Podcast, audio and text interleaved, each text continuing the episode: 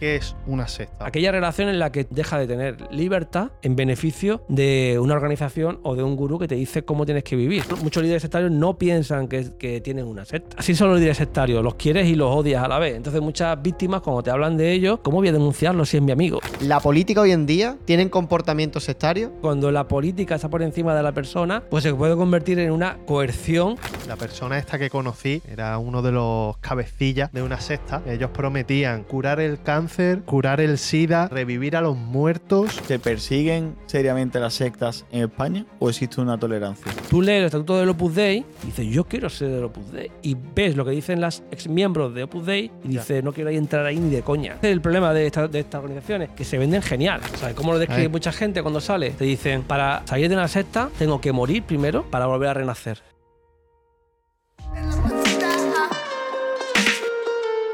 Señores, bienvenidos a la Placita Amarilla. Eh, hoy estamos aquí con muchas ganas de, hacer este podcast. Eh, yo es lo que he dicho. He comentado que ibas a venir, que iba a venir una figura como tú, y, todo el mundo al que le he dicho que ibas a venir me ha dicho, hostia, qué guay, ese podcast voy a muchas ganas de escucharlo. Hoy tenemos aquí con nosotros a una persona, un, psicólogo experto en sectas. Eh, tenemos a Josemi, encantado de que estés por aquí.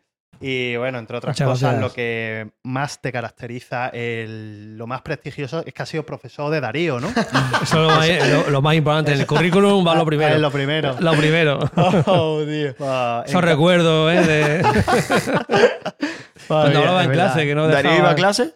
Sí, Sí, era de los que hablaban, ¿eh? de los que Coño, intervenía y... Claro, joder, yo hacía la clase dinámica, coño. Era interesante hoy. De los empollones. Era entre- Sí, total, total. A mí, la verdad que yo se lo he dicho a ellos, que a mí me hace especial ilusión por, por eso, ¿sabes? Porque tener a un profesor que has tenido en la facultad y tenerlo en tu podcast, hostia, es maravilloso, ¿sabes? Como un, un logro ahí muy bonito, ¿sabes? En, en la vida y agradecerte que respondiera al mensaje, agradecerte que, que vengas al podcast y, y nada, que espero que estés bien, que estés... Sí, Tranquilo. yo a vosotros, yo agradecer a vosotros la reciprocidad y, y- y también es lo mismo, ¿no? Que, que es una maravilla ver alumnos que, oye, que hacen, que producen cosas interesantes, que ver un poco, además, muchas veces entráis en la universidad siendo niños, Total. porque sois niños, Claro. que- además, yo los veo en primero, o sea, son niños, 17 años, 18 años. A veces voy eh, en clase, abordamos temas muy, claro, sexuales también y tal, y se hablan, y oye, alguien de 17 años aquí eh, tapado los oídos, ¿no? Porque muchas veces ocurría, incluso cuando hablábamos el tema de relaciones, de tal y cual, pues son niños y luego lo ves en tres años después y ya son adultos. O sea, es que Claro. pegan un cambio importante y, y es un placer cuando ves a un alumno que, oye, que ya son psicólogos, que están trabajando, que son compañeros, que... Y para mí es un verdadero placer y tengo, vamos, yo creo que tengo, espero tener una relación con, con muchos de ellos. De hecho, siempre cuando me despido de los alumnos, lo hago pensando en un sentido de, oye, en un futuro espero tenerte como compañero, ¿no? Y, y poder tener una amistad o un compañerismo, porque nunca la vida da muchas vueltas, ¿no? Así que, bueno, que un placer. Pues yo estoy seguro de que vamos a tener una conversación interesante.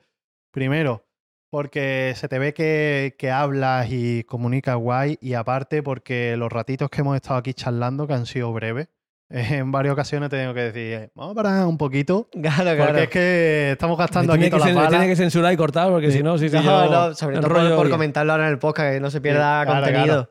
Hay que decir que uno, uno de los temas interesantes se ha dado en él lo que no se vio. O sea, en el cochecito, en el Opel que tenemos eléctrico, hemos dado un pasito que te hemos ido a recoger a la universidad Ajá. y hemos hecho un mini podcast que a mí me ha flipado y te lo has perdido, mano. lo he perdido. Te Bueno, lo has perdido. O sea, Bueno, ya la lo gente verás. lo está viendo, le animo a que el martes le dé clic y, coño, que complemente este podcast si le ha gustado. mola, mola. Pues Pues, sí.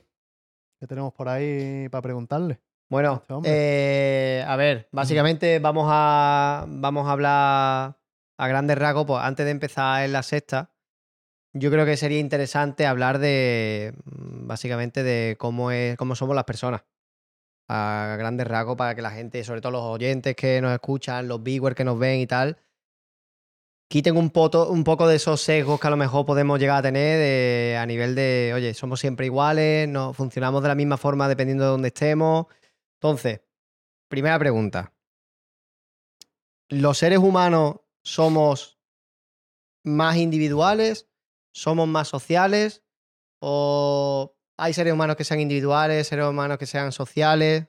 Fíjate que de- hecho, claro, de hecho, si una persona es muy individual, eh, muy individual, puede ser hasta un problema psicológico. Eh, Como tú bien sabes, Darío, una persona que tenga un trastorno de personalidad pues, esquizoide, ¿no? Pues que es el típico que se va a la montaña y no quiere relación con nadie, es algo extraño contra natura, contra natura en la naturaleza humana, ¿no? Eh, somos seres sociales. De hecho, hay muchos libros en psicología social, el animal social. eh, somos seres sociales. Necesitamos de las relaciones sociales. Por supuesto que a veces nos apetece nuestro espacio de intimidad y nos apetece estar solos también, ¿no? Pero en línea general es porque tenemos esto cubierto. O sea, si queremos soledad es porque tenemos la necesidad social cubierta. Y de hecho, ese es el gran. La gran necesidad que muchos de estos grupos son los que consiguen tocarnos ahí el corazoncito, ¿no? Porque ju- justamente la necesidad social y de interacción, eh, pues es necesaria. O sea, somos, somos dependientes de, de los grupos, somos dependientes de las personas.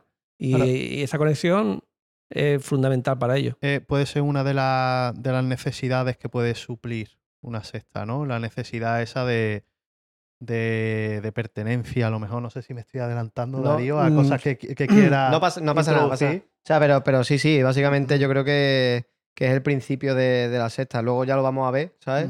Porque vamos a, vamos a ir poco a poco hablando de un poco lo que es la, la persona como ente social, el ser humano como ente social, para entender después cómo funciona una secta. Creo que primero tenemos que irnos a la raíz, a la base, que es justamente esta. Luego quizás nos adelantamos o nos adentramos un poquito en el tema de la formación de los grupos, de cómo es un grupo, qué es un grupo.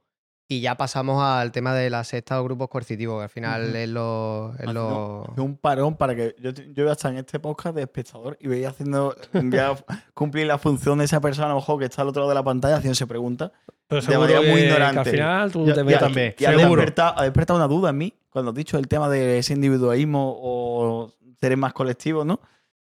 Eh, la gente típica del norte de Europa que no quiere tener relaciones con nadie, que son típicas que están ahí como asociales, en e- esas siguen siendo personas Sin trastorno, sin- sin son- trastorno, ¿no? Rollo, son humanos, sí, Claro, es que, ¿no? es que mm, eh, por, por temas personales tengo contacto con mucha gente sí, del norte sí. de Europa y son gente que le molesta estar con gente, mucha, mucha ya típica, sobre todo del el extremo norte, vamos a decir los países bálticos, por ejemplo, es gente que le molesta. Gente que, que quiere estar sola, disfruta estando sola y cuando está en compañía está incómoda. Eso tiene mucho que ver con elementos de la, del ambiente, yo creo que socioculturales y de la misma ambiente, ¿no? Piensa que aquí con el clima que hace, pues tenemos que estar en la calle y relacionándonos. Si estás en menos 10 grados, tienes que estar encerrado en, casa y, yo creo que, que todas esas características medioambientales también influyen en, en el carácter, ¿no? Y en las relaciones sociales, ¿no? Que tú estableces. Pero claro, posiblemente eh, sean como, como en otras partes de España. eh, no son tan abiertos, pero tienen su grupo de amigos y gente en quien confía. O sea, al final todo, incluso el más nórdico de los nórdicos, tiene que tener a su grupo de personas que con, con la que con la que, que necesita, que requiere, ¿no? Eso no quita que, por supuesto, hay diferen- diferencias individuales. Hay gente que necesita más de, de la gente, hay, hay gente que tiene una tendencia muy hacia adentro y gente que tiene tendencia muy hacia afuera. O sea, que depende mucho de la aprobación social. Hay gente que tiene una mayor independencia de criterio y dice, oye, pues yo hago las cosas como las considero. Pero al final, incluso el tío más independiente, porque previamente ha suplido la necesidad social. Es como la pirámide de, de Maslow que, que estudiábamos desde, desde el principio. ¿no? Es decir, pri- primero tienes que tener la, la supervivencia asegurada. Una vez que tienes alimentación, seguridad, eh, que no te vayan a matar, que no te vayan a asesinar, que no te- y luego una vez que eso, relaciones sociales. Autoestima después. O sea, la autoestima ya vendrá, pero primeramente, para tener autoestima, tengo que tener amigos. Ya, ya, ya. Eh, Entonces, yo creo que sí, que, que esa necesidad, ah, eso no quita que haya grupos que, y personas que entren en grupo por otros motivos. O sea, puede haber personas que dicen, ah, vale, yo tengo amigos, no voy a entrar en una secta. No, porque hay otra serie de necesidades que, por supuesto, eh, están ahí ofertadas. Y es más, y hay grupos muy graciosos, algunos que seguramente hablaremos de ellos, que tienen como múltiples vías de, de conexión. O sea, diferentes ganchos. Te pueden enganchar por esta vía o por esta otra. Y además completamente opuestas. Que no quiero adelantar tampoco para no, para no, no, para no enrollarme. adelantarnos a- al tema de Al contenido. olvide, ¿eh? que ya me ha generado intriga. Eh, vale, en- respondí a la pregunta de que los seres humanos somos sociales por naturaleza. Eh, claro, se ha, ha puesto el ejemplo del trastorno esquizoide que, para que no sé si habéis visto la serie de Manhunt, una bomber. ¿Sabéis No. quién es una bomber? No. ¿No? Terrorista. Pues la, la- la- la recomiendo que está muy guapa, que está en Netflix, tío. Mola un montón. Y es un tío que, que lo que hacía era enviar cartas y paquetes a diferentes grupos políticos, a diferentes entidades políticas en Estados Unidos, que existe, ¿eh? que no es. que existió. Gracias a Dios existió, no, no sigue existiendo.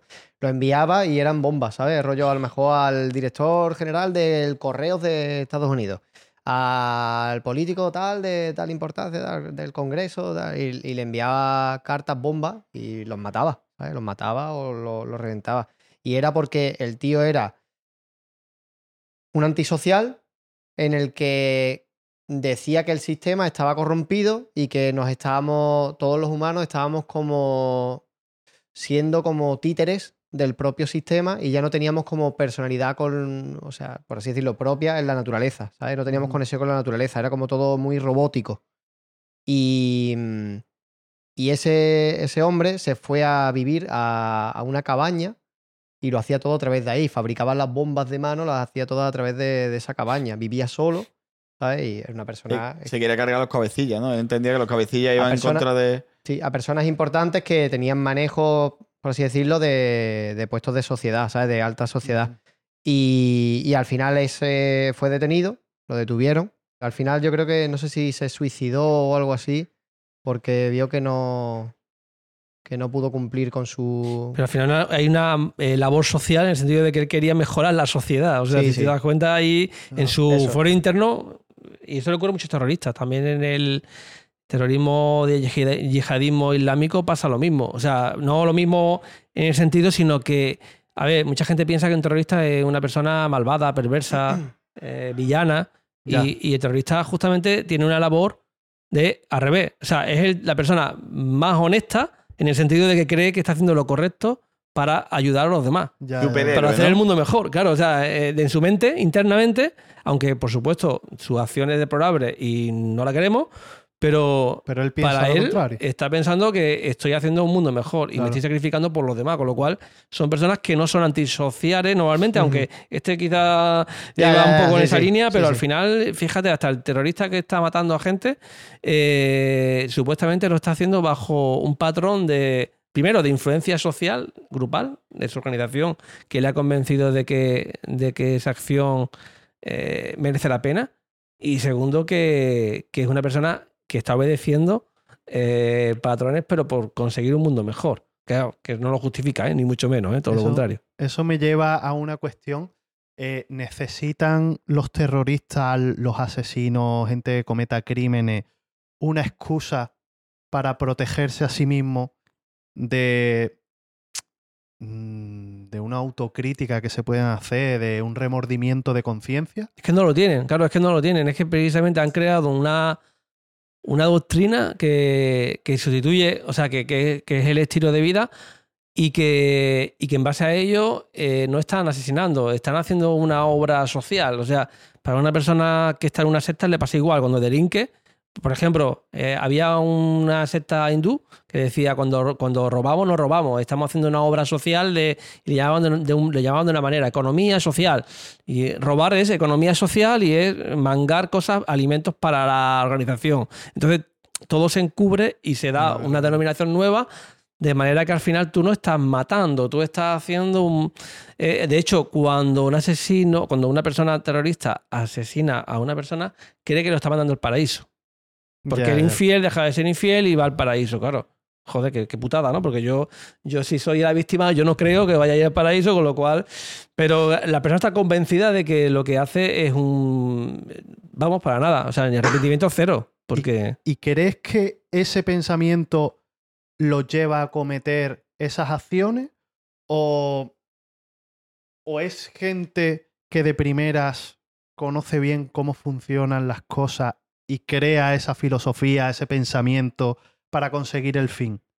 Hay un, poco, hay un poco de ambas cosas, porque, a ver, eh, siempre una, una organización sectaria, terrorista, del tipo que sea, tiene unas misiones y unos objetivos que dependen del liderato. El liderato es fundamental. Yo siempre digo, ¿cómo conoce la secta? Conoce al líder, conoce al gurú y conocerá eh, cuál es la operativa, qué quiere y qué es lo que busca y cuál es su actividad. O sea, eso es lo importante. ¿Qué ocurre? Que lógicamente al final eh, si yo como líder tengo un objetivo concreto, voy a fundamentar cualquier actividad en base a que el fin justifica los medios. Además, ese es lo que yo siempre señalo de cuidado, porque muchas veces cuando tenemos una buena idea, lo justificamos cualquier acción. O sea, yo creo que si por hacer, imagínate yo como psicólogo, por hacer bien a un paciente, voy a trabajar con él y le voy a humillar, imagínate. Pero es por una buena acción, porque yo quiero ayudarle. ¿Está justificado? No, éticamente no está justificado y el código deontológico te dice que tú no debes humillar al paciente. Pero en cambio, si yo soy miembro de un grupo coercitivo, voy a humillar al paciente pensando que es lo mejor para él, porque yo quiero ayudarle a progresar. Entonces le puedo llamar perro judío, eh, le puedo, eh, perro judío como quien diga, Sí, ¿vale? sí, cualquier sí. tipo de insulto. sí, sí. Le puedo insultar, decir lo lo- puedo humillar, No, no hay problema. y, y incluso, incluso puedo agredirle. O sea, puedo agredirle ¿por qué? Porque le estoy ayudando. Claro, eso no, no es lógico. Nosotros siempre decimos eso, que el fin nunca puede justificar los medios. Hay citas técnicas que aunque sean potentes, herramientas de cambio, no te puedes justificar. Y aunque tu verdad consideres que sea la gran verdad y a lo mejor quizá puedes estar en lo cierto, yo no debo tener, o sea, por ejemplo, vamos a hablar de adicciones. Una persona con un problema de adicción. Oye, vale, estás poniendo su vida y es un riesgo tal. Pues yo no tengo ningún derecho a, hacer que la persona presionar más allá de la cuenta, aun cuando esa presión le pueda ayudar en su vida. O sea, tengo una serie de herramientas, pero tengo también una serie de límites, ¿no? Y el fin no justifica los medios. Y eso es algo que aprendí yo como especialista en secta, decir, oye, a veces como, como persona, como psicólogo, tú cuando eres estudiante te planteas decir lo importante que es persuadir a la gente, generar un cambio, hacer que la gente sea mejor.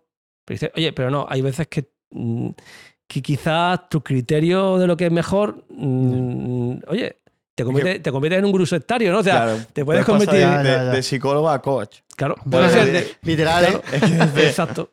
se te sienta alguien delante y en vez de ejercitar eh, el- Claro. o trabajar con- en terapia con esa persona, te dedicas a decirle lo que tiene que hacer. Es el coach de levántate temprano, tiene que hacer como. Pero Lo me, me suena, parece ¿eh? interesante eso que dices. Uf, no, no es que nos podemos tirar aquí hablando y, y divagando, pero claro, ¿y cómo llegas al punto de saber, eh, vale, cuándo lo que yo pienso es lo correcto y cuándo eh, yo debo persuadir un poco o no, cuándo debo hacerlo? Pues Claro, claro. quizá lo, lo ideal, por eso eh, yo, por ejemplo, creé una herramienta de una, una serie de, una taxonomía de técnicas de persuasión coercitiva, ¿no? Que es O sea, una taxonomía. Esa taxonomía es como una, como una clasificación, una tipología, donde yo describo una lista de estrategias, eh, estrategias relacionales, estrategias que eh, podemos tener para conseguir persuadir a la gente, ¿no? Pero de tipo chungo. O sea, como decir, la lista de eh, herramientas que son coercitivas. Quiere decir Ajá, que son lesivas, que son dañinas, que son que fuerzan a la persona. Claro, cierta, eh, a ver si como psicólogo tú aplicas un día una herramienta, tampoco te hace ya ser un sectario, ¿vale? Es decir, no, a lo mejor te- se te puede escapar una herramienta y o una herramienta de por sí sola no es negativa, pero si tú acumulas eh, varias técnicas a la vez, estás siendo un cabroncete. O sea, estás actuando ya de un modo sectario. Entonces nosotros muchas veces hablamos que eh, a veces se crea una secta de forma natural en base a eso. Es decir, yo creo tener la razón, creo tener la verdad, y en base a mi verdad voy a hacer que la gente haga las cosas como yo creo que deben hacerlas. Bueno, y en mi peón, en mi estrategia de mi tablero de ajedrez, pues si esta persona tiene que morir o tiene que perder su dinero, pues no pasa nada porque el fin justifica los medios. O sea, yo quiero, o sea, lo que va a conseguir es mucho mejor. Además, como son narcisistas los líderes, pues al final todo vale. O sea, eh, si digamos que tú estás a mi lado yo soy narcisista, dices, hostia, tú tienes que estar agradecido de limpiarme los zapatos. Eh, Como que ellos se ju- justifican todo, cualquier tipo de abuso, de manipulación. Oye, estaré contento que te he permitido el lujo de que me siga, te arruinas, pero bueno, pero te has gastado dinero en mí, tío. O sea, entonces. ¿Son, son conscientes los líderes? ¿O, son.? Espera, espera, eh, Claro. guárdatela. Es que sí me- Va- vamos, estoy vamos. flipando. No, no, no, más que nada por, por Por llevar, un orden, poco, el, por llevar un Sí. poco el orden de, Vale, de- vale. ¿sabes? Sí. Para adentrarnos en eso, guárdatela, que, la, que luego la preguntamos, tío. Pero retomando un poco, volviendo a, a- a antes de los grupos siquiera, ¿vale? Antes no solamente de la secta, sino de los grupos. eh, creo que mucha gente que está escuchando este podcast, que quizás se considere a sí mismo como una persona introvertida, piense que no son sociales. ¿Las personas introvertidas también son seres sociales? Yo creo que sí, porque en el fondo, a ver, eh, pueden ser menos sociales, por supuesto. Eh, todos hablamos siempre de, de cuantía. Cuantitativamente hablando, pues, hay personas que pueden ser menos, neces- menos necesidades sociales, pero al final es raro que no tengan necesidades sociales. Y, si, ya, ya hemos dicho, y si no las tienes, vas a tener un hándicap, porque vas a tener menos probabilidades de conseguir metas que la sociedad te provee. Con lo cual, al final, si tú por por carencia afectiva, imagínate, tienes una forma de ser que puede ser problemática, pero porque tú has aprendido a no dar afecto, a no recibir y tú eres muy tuyo, ¿vale? Y muy egoísta, muy egocéntrico y no quieres relaciones sociales, vas a tener un conflicto y un problema, menos probabilidad de conseguir empleo, menos probabilidad de que tengas una relación saludable con tu gente. O vas a un trabajo y, y con el jefe o con el equipo de trabajo no vas a tener la posibilidad de trabajar porque no, no sabes trabajar en equipo. O sea, creo que que la persona más introvertida eh, puede tener sus limitaciones, que en ocasiones puede llegar a ser diagnosticable también algunos, algunos tipos de, de introversión, ¿no? Claro. Eh, eso no quita que, por supuesto, hay personas que tienen menos necesidades sociales y, oye, respetuosamente, o sea, es como hablar cuando estamos en pareja, ¿no? Que a veces eh, hay alguien que habla más que el otro y, y no es patolo- patologizar todo, ¿no? Es decir, no es que tú, por no habl- hablar tanto, es que tengas un trastorno mental. Oye, no, no, es que eh, es más, eres más callado, pero te gusta estar con una persona al lado. Y te gusta que, que te escuchen, y te gusta que te acompañen, y prefieres ir al cine acompañado, prefieres... eh, sí, a lo mejor soy más tal, pero tengo necesidades también ahí que cubrir que las suenen. Y, y si no, yo creo que ahí ya entras en un terreno de fobias sociales, eh, trastorno de personalidad, que, que hay un espectro ahí amplio que también tienen sus consecuencias para ellos y para los demás, ¿no? Vale. Em, luego, teniendo en cuenta esto, cómo, y ya pasando del tema de cómo somos los seres humanos, que ya a grandes rasgos hemos dicho que somos seres sociales, ¿cómo, se, cómo surgen los grupos? ¿Qué, qué es un grupo? ¿Cómo surge un grupo? Pues un, un grupo sectario o un grupo normal. Un grupo normativo, un grupo normal. Pues, hombre, los grupos surgen de forma natural. De forma natural. Eh, totalmente, eh, o sea, eh, teniendo en cuenta que, que- que los grupos se desarrollan en cualquier tipo de relación humana, eh, donde establecemos buscar soluciones y, y de forma natural generamos relaciones espontáneas que pueden conllevar atracción y puede conllevar que me caes mejor y, oye, y, y quiero tener un compromiso contigo de quedar de nuevo. O sea, de forma completamente espontánea. Si vamos al tema de cómo surge ya un grupo coercitivo, de un grupo sectario, es también muy interesante porque mucha gente se imagina que cuando hay una secta hay como siempre un timador, un estafador, ¿no? Y, eso es un mito. El primer mito que hay que, que hay que tachar, ¿no? Muchas veces el líder sectario no es un timador, es el primer creyente, es el primer fanático. Y a veces el fanático número uno, que es el que más se lo cree a veces y, y- y que puede estar tan colgado como el que más de los, de, los, o sea, de los seguidores. De hecho, va a ser reconocido como el modelo a seguir en ese grupo. Siempre en todo grupo, sectario o no, suele haber líderes, ¿no? Suele haber personas que, que representan como, eh, como lo ideal de, esa organización, de ese grupo. Es decir, si nos reunimos a jugar a juegos de rol, pues el que mejor juega, ¿no? Pues el líder, ¿no? O el, el que, o sea, el que mejor representa una idea, pues suele ser el que es más valorado. Lo curioso, que a veces los líderes no son líderes universales. Tú puedes ser un líder en, una, eh, en un campo de batalla y en otro eres un pringao. ¿vale? Y eso a mí me ha ocurrido con anécdotas de sectas que me contaban, decir, oh, el gurú este, pre- pre- preguntarle, "Oye, ¿cómo era su vida cotidiana este tipo? ¿Cómo, cómo se comportaba? ¿Cómo se... pregunté por un gurú de, de tipo hinduista, ¿no? Que estaba por ahí por Granada y le decía, ¿y este tío cómo se relacionaba con la gente del pueblo, con la gente de la calle? ¿Era así de socarrón? ¿Era... ¿Tenía dificultades para relacionarse? Que es muy típico, ¿no? De estos gurús sectarios. Dice, sí, dice, era un, era un pobre miserable. O sea, lo veías que una vez fuimos a comer a un sitio y el tipo no eh, miraba con vergüenza, agachaba la cabeza, era muy tímido y reservado con la gente de fuera y no se sentía nada cómodo. Era una persona que, más bien, eso, que no tenía la capacidad de relacionarse con el mundo. Y que por eso creó un grupo a medida donde, se, po- donde él era el máster y donde allí era el, el tío que, al que escuchaban y al que, al que controlaba. Yo creo que todo el mundo conocemos a alguna persona que a lo mejor la conocemos con esa- ese espectro que estás diciendo de comportamiento, de personas muy tímidas, muy con una dificultad que típico que es muy insegura. Y luego a lo mejor está apuntada o a un deporte o donde hay unas clases colectivas que, que se le da muy bien y se siente con la seguridad suficiente como para ser el puto amo allí de un Exacto. comportamiento casi déspota, ¿sabes? Y luego te das cuenta y le, dice, le sacas de ese deporte, le sacas a un ambiente normal y acaba siendo eso, lo que te has dicho, Claro. una persona tímida con dificultad de reacciones sociales. Yo lo he visto, yo, por ejemplo, en mi, en mi adolescencia estaba en el tenis y yo había chavales que en el instituto eran los que pasaban inadvertidos y en el tenis, como jugaban bien, tenía ese comportamiento como siendo el, el El puto amo. el puto amo. Claro. De esto que tú dices, joder, este chaval viene aquí de déspota, yo en el instituto lo veo más callado, ¿sabes? Que va, y aquí parece que es el más guapo, el más no sé cuánto, y, y luego nadie le hace- caso. Que hace teatro, ¿no? Cuando está callado, Claro, hombre, sí, parece. sí. Y bien, esos micromundos que a lo mejor, pues, por algún motivo particular le, le ensalzan y le posicionan como una- arriba de la pirámide, ¿no? Igual, No que sé el, ca- decirlo. igual que el carisma. O sea, yo me pongo a plantear, hay gurús sectarios que tienen mucho éxito, ¿no?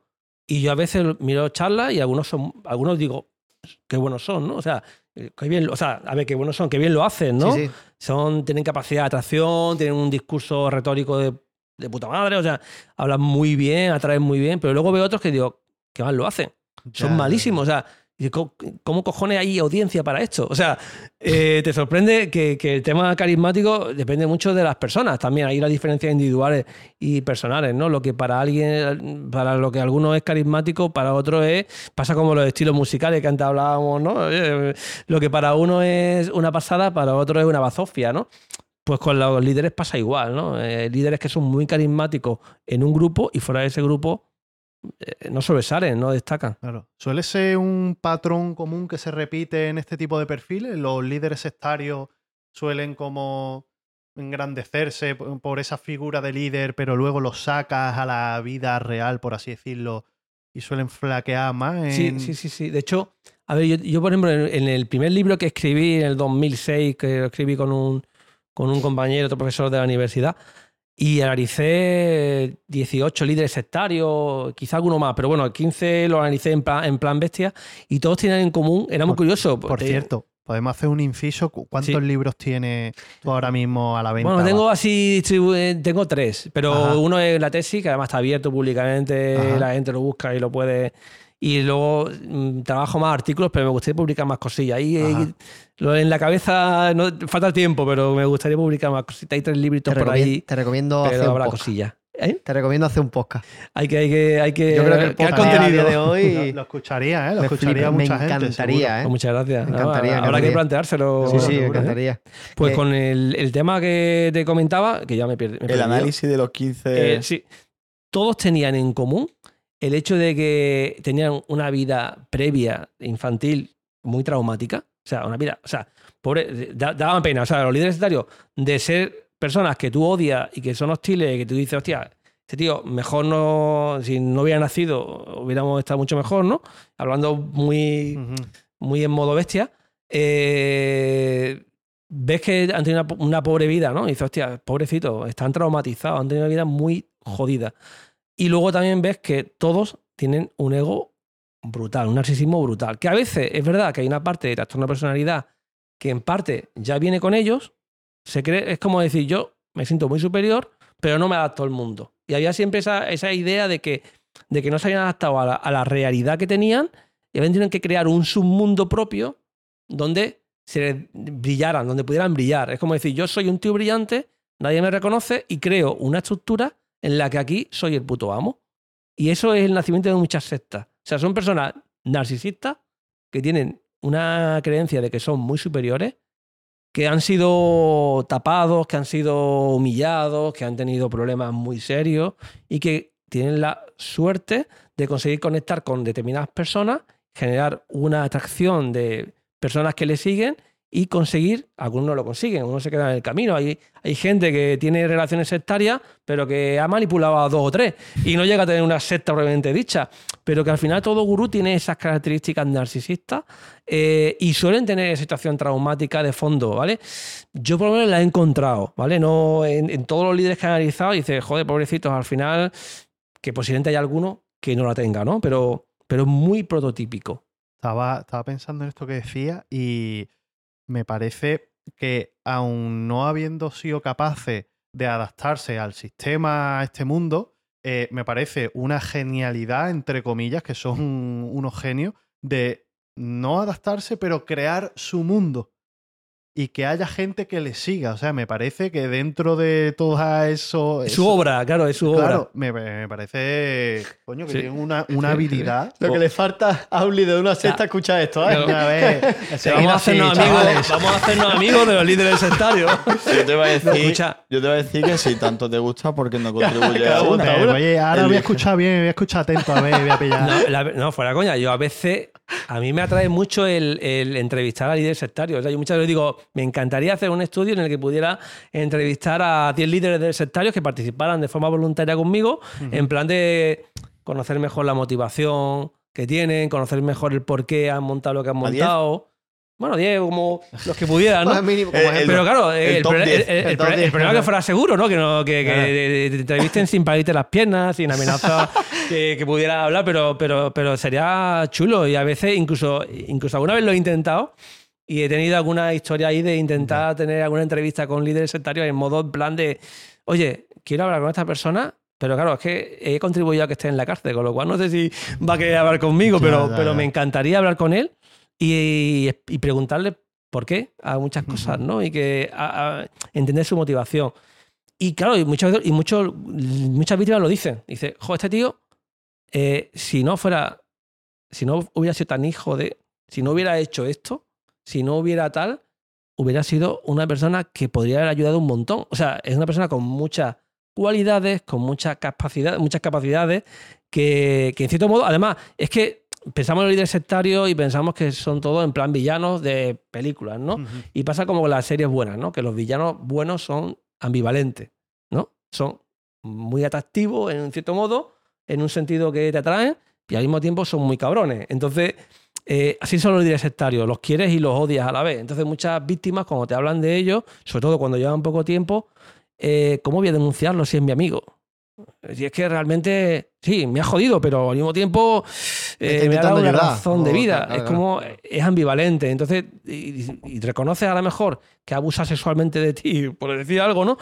Pero al mismo tiempo está defendiéndolo porque el tío me ha dado una razón de vida, porque el tío me ha ayudado en tal. Claro, Entonces, normalmente tú escuchas hablar a una víctima de los gurús y no escuchas hablar eh, solo elementos negativos, sino que hay elementos muy positivos y lo dicen, si le quitáramos este lado oscuro, esta persona sería increíble, ayudaría un montón a la sociedad, podría tener buenas ideas, pero eh, por eso decimos, el fin no justifica los medios. Tú a lo mejor en tu rollo de querer hacer las cosas a tu manera, te excedes en unos límites que si no te hubieras excedido, esa persuasión coercitiva que yo hablaba anteriormente, si esa tecnología no la aplicas, si no eres tan cabroncete, pues mm, puedes hacer algo bonito sin tener que joder a los demás. Antes, antes de venir. Eh, Yo digo muchas palabrotas, eh, perdona que a veces... No, no, no, que nosotros decimos más. Vale, escu- vale. se escucha ahora. No hay problema, ¿no? Vale, Claro, vale. pues, tú aquí di- Vale, di vale. lo Si ve que quieras. tú dices mucho y nosotros poca, Vale, te vale. equilibramos. Sí, Yo sí, sí, decir- sí. Acompañame un poco, acompañame. y, acompañame. y quedamos la balanza Claro, equilibrada. Menos mal que esto no es como la como te- te- Telecinco. Claro. Tele- Tele- Ah, Aquí se puede insultar. Aquí se puede decir lo que Y la quiera. Ay, gente después del speech de cinco minutos y tú para equilibrar, Claro, para cabrón, a decir palabrotas, ¿eh? Vale, vale, vale, guay, guay. Que antes de venir he estado viendo unos vídeos de, de una secta eh, y estaba viendo concretamente en YouTube las noticias de cómo había- habían detenido a los líderes. Y siguiendo un poco en la línea de lo que tú estabas comentando, de que cómo lo voy a denunciar si es mi amigo, me meto en los comentarios y gente mm, justificando, ¿sabes? Justificando a estos, a estos líderes y todas las cosas que estaban diciendo eh, los presentadores de esto de las noticias que habían hecho. Y toda una conspiración y están comprados, Sí, sí, sí. están mintiendo. Ahora, ahora te preguntaré acerca de, acerca de esta secta, que im- imagino que, que te sonará por lo menos, porque yo conocí a uno, a uno de los cabecillas. Anda. Sí. Yo de hecho lo digo a veces como una manera de detectar sectarismo. Es decir, si tú cuando criticas una organización le metes caña y salen 20.000 personas hablando como si te hubieras metido con su padre o con su madre, Ujú, de un modo muy hostil, violento, aquí huele raro, ¿no? O sea, porque Ya. tú, a ver, si imagínate que tú perteneces a un sindicato normal, comisiones obreras, UGT, la que sea, y yo te digo, oye, pues que soy unos chorizos. Seguramente tú te puede molestar, si eres delegado, te puede molestar, pero seguramente no, no me vas a insultar, no me, va, no me vas a pegar, no me va, sino que vas a tener un discurso conmigo, un debate civilizado. Oye, tío, no, hacemos una labor social, realmente, pero me va a intentar convencer desde bien. Pero en cambio, si eres sectario y te digo soy unos ladrones o te digo tal, mm, el ataque es frontal. O sea, una víctima sectaria no se controla. Y de hecho, una vez lo utilicé, una vez lo usé, me acuerdo de un caso de, de un pericial que iban a valorar a una chica que tenía problemas desde nuestro punto de vista de salud mental y de libertad, que, estaba, que iba a donar todo al gurú y que, que- la madre intentaba hacer una, cura- una curatera para que no para intentar proteger el patrimonio y que no le diera todo y tal. Entonces iba a verla una psicóloga, una, una, iba a hacer una valoración pericial y yo, claro, eh, me preguntó la madre, oye, que me ha llamado también, que quieren que vaya. Y yo, sí, ve, por favor. Intenta decir a la psicóloga que quiere estar en conjunto con ella y para que vea la cara real, porque son muy simuladores, los víctimas sectarias van preparados con un esquema. Si tú vas a nivel judicial, ¿no? Pues van con un esquema preparado de intentar simular de que todo está bien, todo está perfecto, todo es un montaje, aquí no ocurre nada de lo que se dice. Pues yo le comenté, mira, ve allí y mm, con mucha educación, eh, delante de la psicóloga tienes que intentar plantear en modo de dejar caer cosas jodidas que haya hecho el gurú. En plan de, si yo, eh, la verdad, yo quiero mucho a mi hija, yo lo que quiero es retomar la relación con ella, pero es que este cabrón no me deja y ha hecho todo lo posible por romper la relación. Además, hay una denuncia por abusos sexuales. O sea, la realidad, ¿no? Todo lo que di tres, cuatro cosas con educación, con, sin, y sin palabrotas, como yo he hecho, de forma bien, pero metiendo con calzador lo que hace mal el gurú. Y así, de ese modo, conseguiremos que ella se exprese con naturalidad de cómo es el fanatismo que tiene. Claro, dicho y hecho. Eh, la chica empezó a, a pegar gritos. O sea, aparentemente iba civilizada, iba bien vestida, iba en modo light, en modo tranquilo. Aquí yo no tengo ningún problema, pero cuando se empezó a hablar más del líder, empezó a insultar, empezó a pegar gritos, perdió la compostura completamente.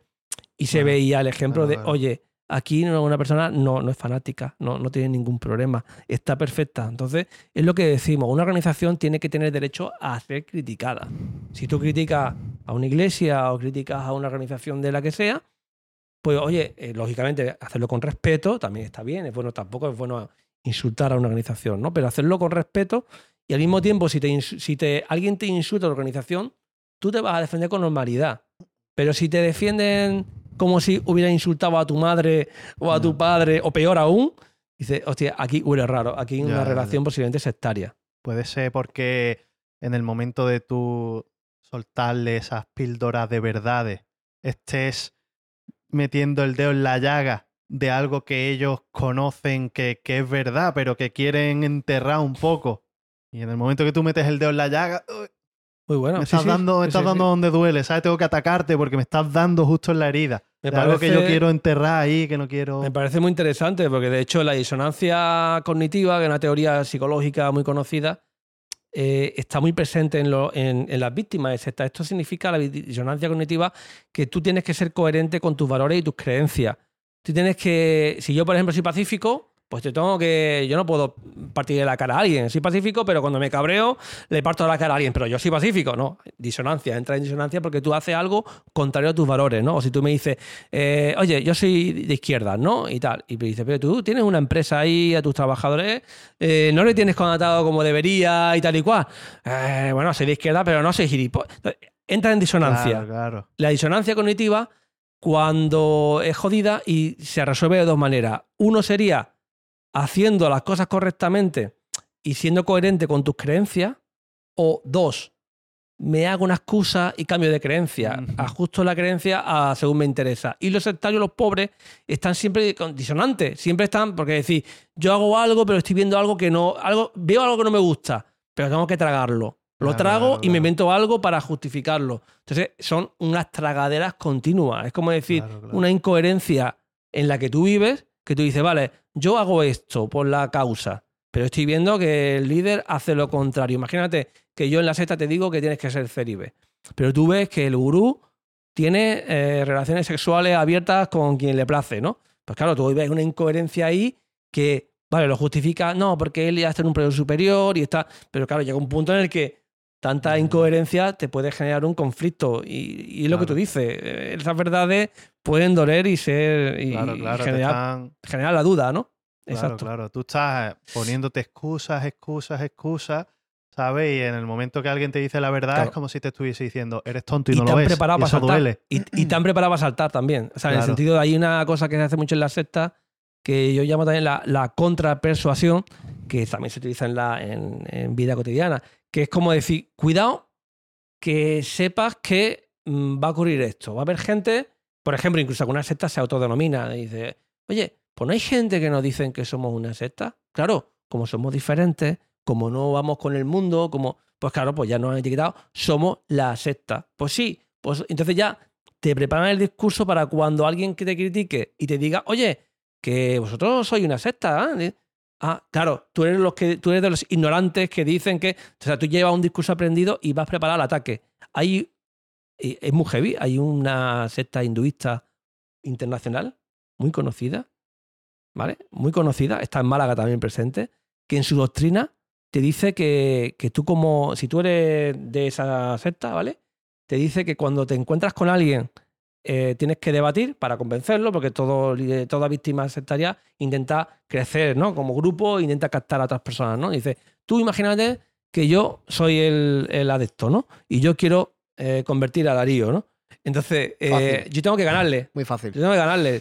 Si no le gano, si imagina que Darío es el tío es súper hábil y me gana en el debate y, y me está a mí haciendo dudar, me dice la, ile- la religión te dice, te dice los puntos. Dice, primero, tienes que combatir y conseguir ganarle en tu discurso. Si eres débil y no consigues ganarle, tienes la opción dos, de darte la vuelta, no mirarle la cara, considerarlo muerto, considerarlo muerto y no mirar atrás.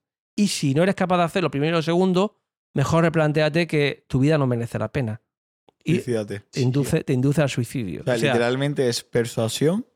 Coercitivo. Luego, el, el hecho de darte la vuelta es un, un recurrir, a- aislamiento. recurrir al dogma que tenga la. Claro, sin sí. ningún tipo de pensamiento. Y por último, la rendición Si no, total. mejor estar muerto antes que vivir. Y de hecho, había otro, otro de una secta terapéutica, eh, muy- aquí además de Tor- de Tormolinos estaba. ¿Se puede decir el nombre de esta, de esta última que has dicho? De la de esta, vamos, mejor que no, porque una- es religión. O sea, está considerada religión.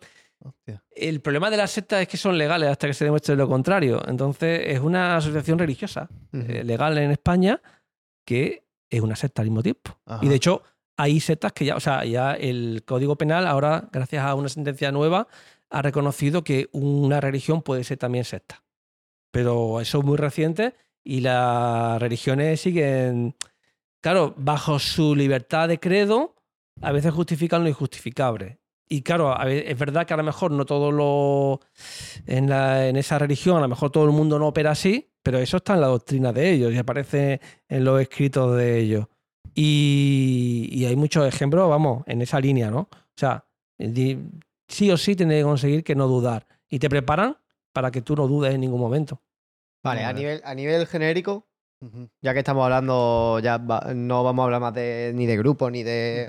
Yo quería hablar de un concepto que era el de identidad social, pero bueno. Dilo, dilo, ¿qué quiero que quieres No, básicamente eso que hemos estado comentando antes, como una persona, pues en este caso introvertida, a lo mejor cuando, o un líder de la secta. Teoría muy ¿no? Que- importante, que, sea Claro. muy, yo creo que conviene que diga algo porque Sí, sí, sí. básicamente que, por ejemplo, el, el ejemplo que se ha puesto del líder de la secta, que, que en diferentes contextos es una persona muy retraída, que es una persona que no es abierta socialmente, que no habla con los demás, que está incómodo eh, con diferentes grupos y tal, pero sin embargo, cuando está en un eh, contexto concreto, como el que tú has dicho, visto de el tenista, ¿no? El chico este que es tenista.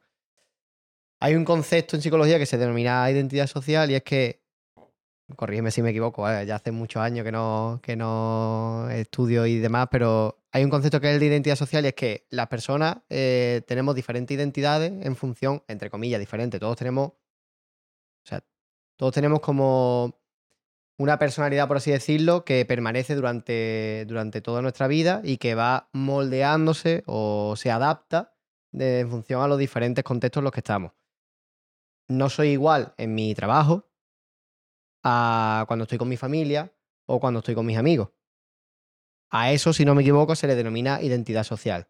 Yo soy la misma persona, tengo componentes básicos que son iguales independientemente del contexto en el que esté, pero hay algunos tipos de contextos que me hacen moldearme hacia un lado o hacia otro, a ser más extrovertido, más serio, más o menos educado.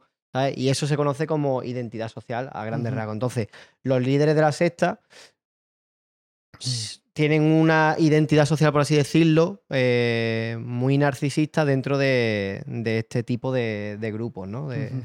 Y ent- y entender que, eh, como tú bien lo has definido, ¿no? Hay muchos yo sociales, ¿no? Es decir, tú eres tú y tu grupo. O sea, yo siempre en casa lo digo, digo, eh, eres tú y tu grupo. Y dice, porque tú, a ver, quítate de que tú eres el tío que juega al tenis, que eres hermano, que eres hijo de fulanito, que eres, que te gusta eh, tal tipo de series, que tal.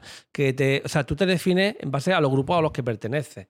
Si te quitas los grupos a los que perteneces, ¿en qué quedas? O sea, si te quita la cultura, imagínate, te quita los patrones culturales de, de la cultura, de cómo, te, cómo debemos vivir, y te quitamos los grupos importantes para ti, ¿qué parte de tu yo? Eh, pues sí, queda una parte de ti, de tu carácter, pero al final somos como un cúmulo de, de yoes grupales, ¿no? Hay, una, hay una frase que no sé quién será, que yo soy yo y mis circunstancias.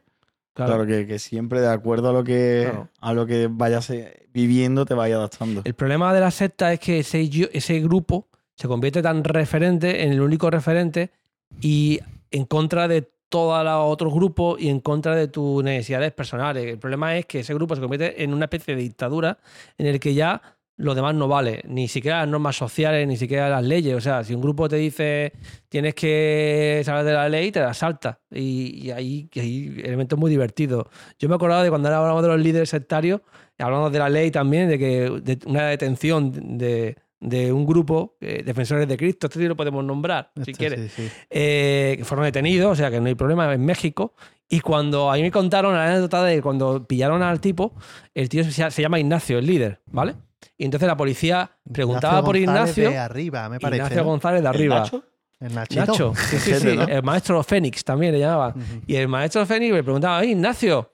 Y hubo tres tíos que decían llamarse Ignacio para que le detuvieran a ellos en vez de, en vez de a él. O sea, eh, ese, ese es el nivel, ¿no? O sea, tú eres capaz de poner, tu, eh, poner por delante siempre antes que, que a los demás. O sea, me da igual si, si voy a prisión, si, si por ello defiendo a mi gurú. O sea, mis necesidades, mi, mi vida no vale, no vale un duro. Lo que vale es, la- es mi grupo. Y eso ya, claro, eso es patológico. Ya, Claro. eh, Eh, llegados a este punto, eh, ¿qué es una secta? Vamos a explicarlo bien para tener una definición y saber qué es concretamente. Nosotros hablamos más de relaciones sectarias. Eh, a nivel técnico, ¿por qué? Porque muchas veces la palabra secta, incluso hay gente que no le gusta y llama grupo abusivo, grupo, grupo, abuso psicológico. o, eh, también le llaman grupo coercitivo, eh, secta coercitiva. A mí, a mí me gusta la palabra secta, ¿por qué? Porque la gente entiende lo que es una secta, dice, una secta y entiendes que algo chungo hay, ¿no?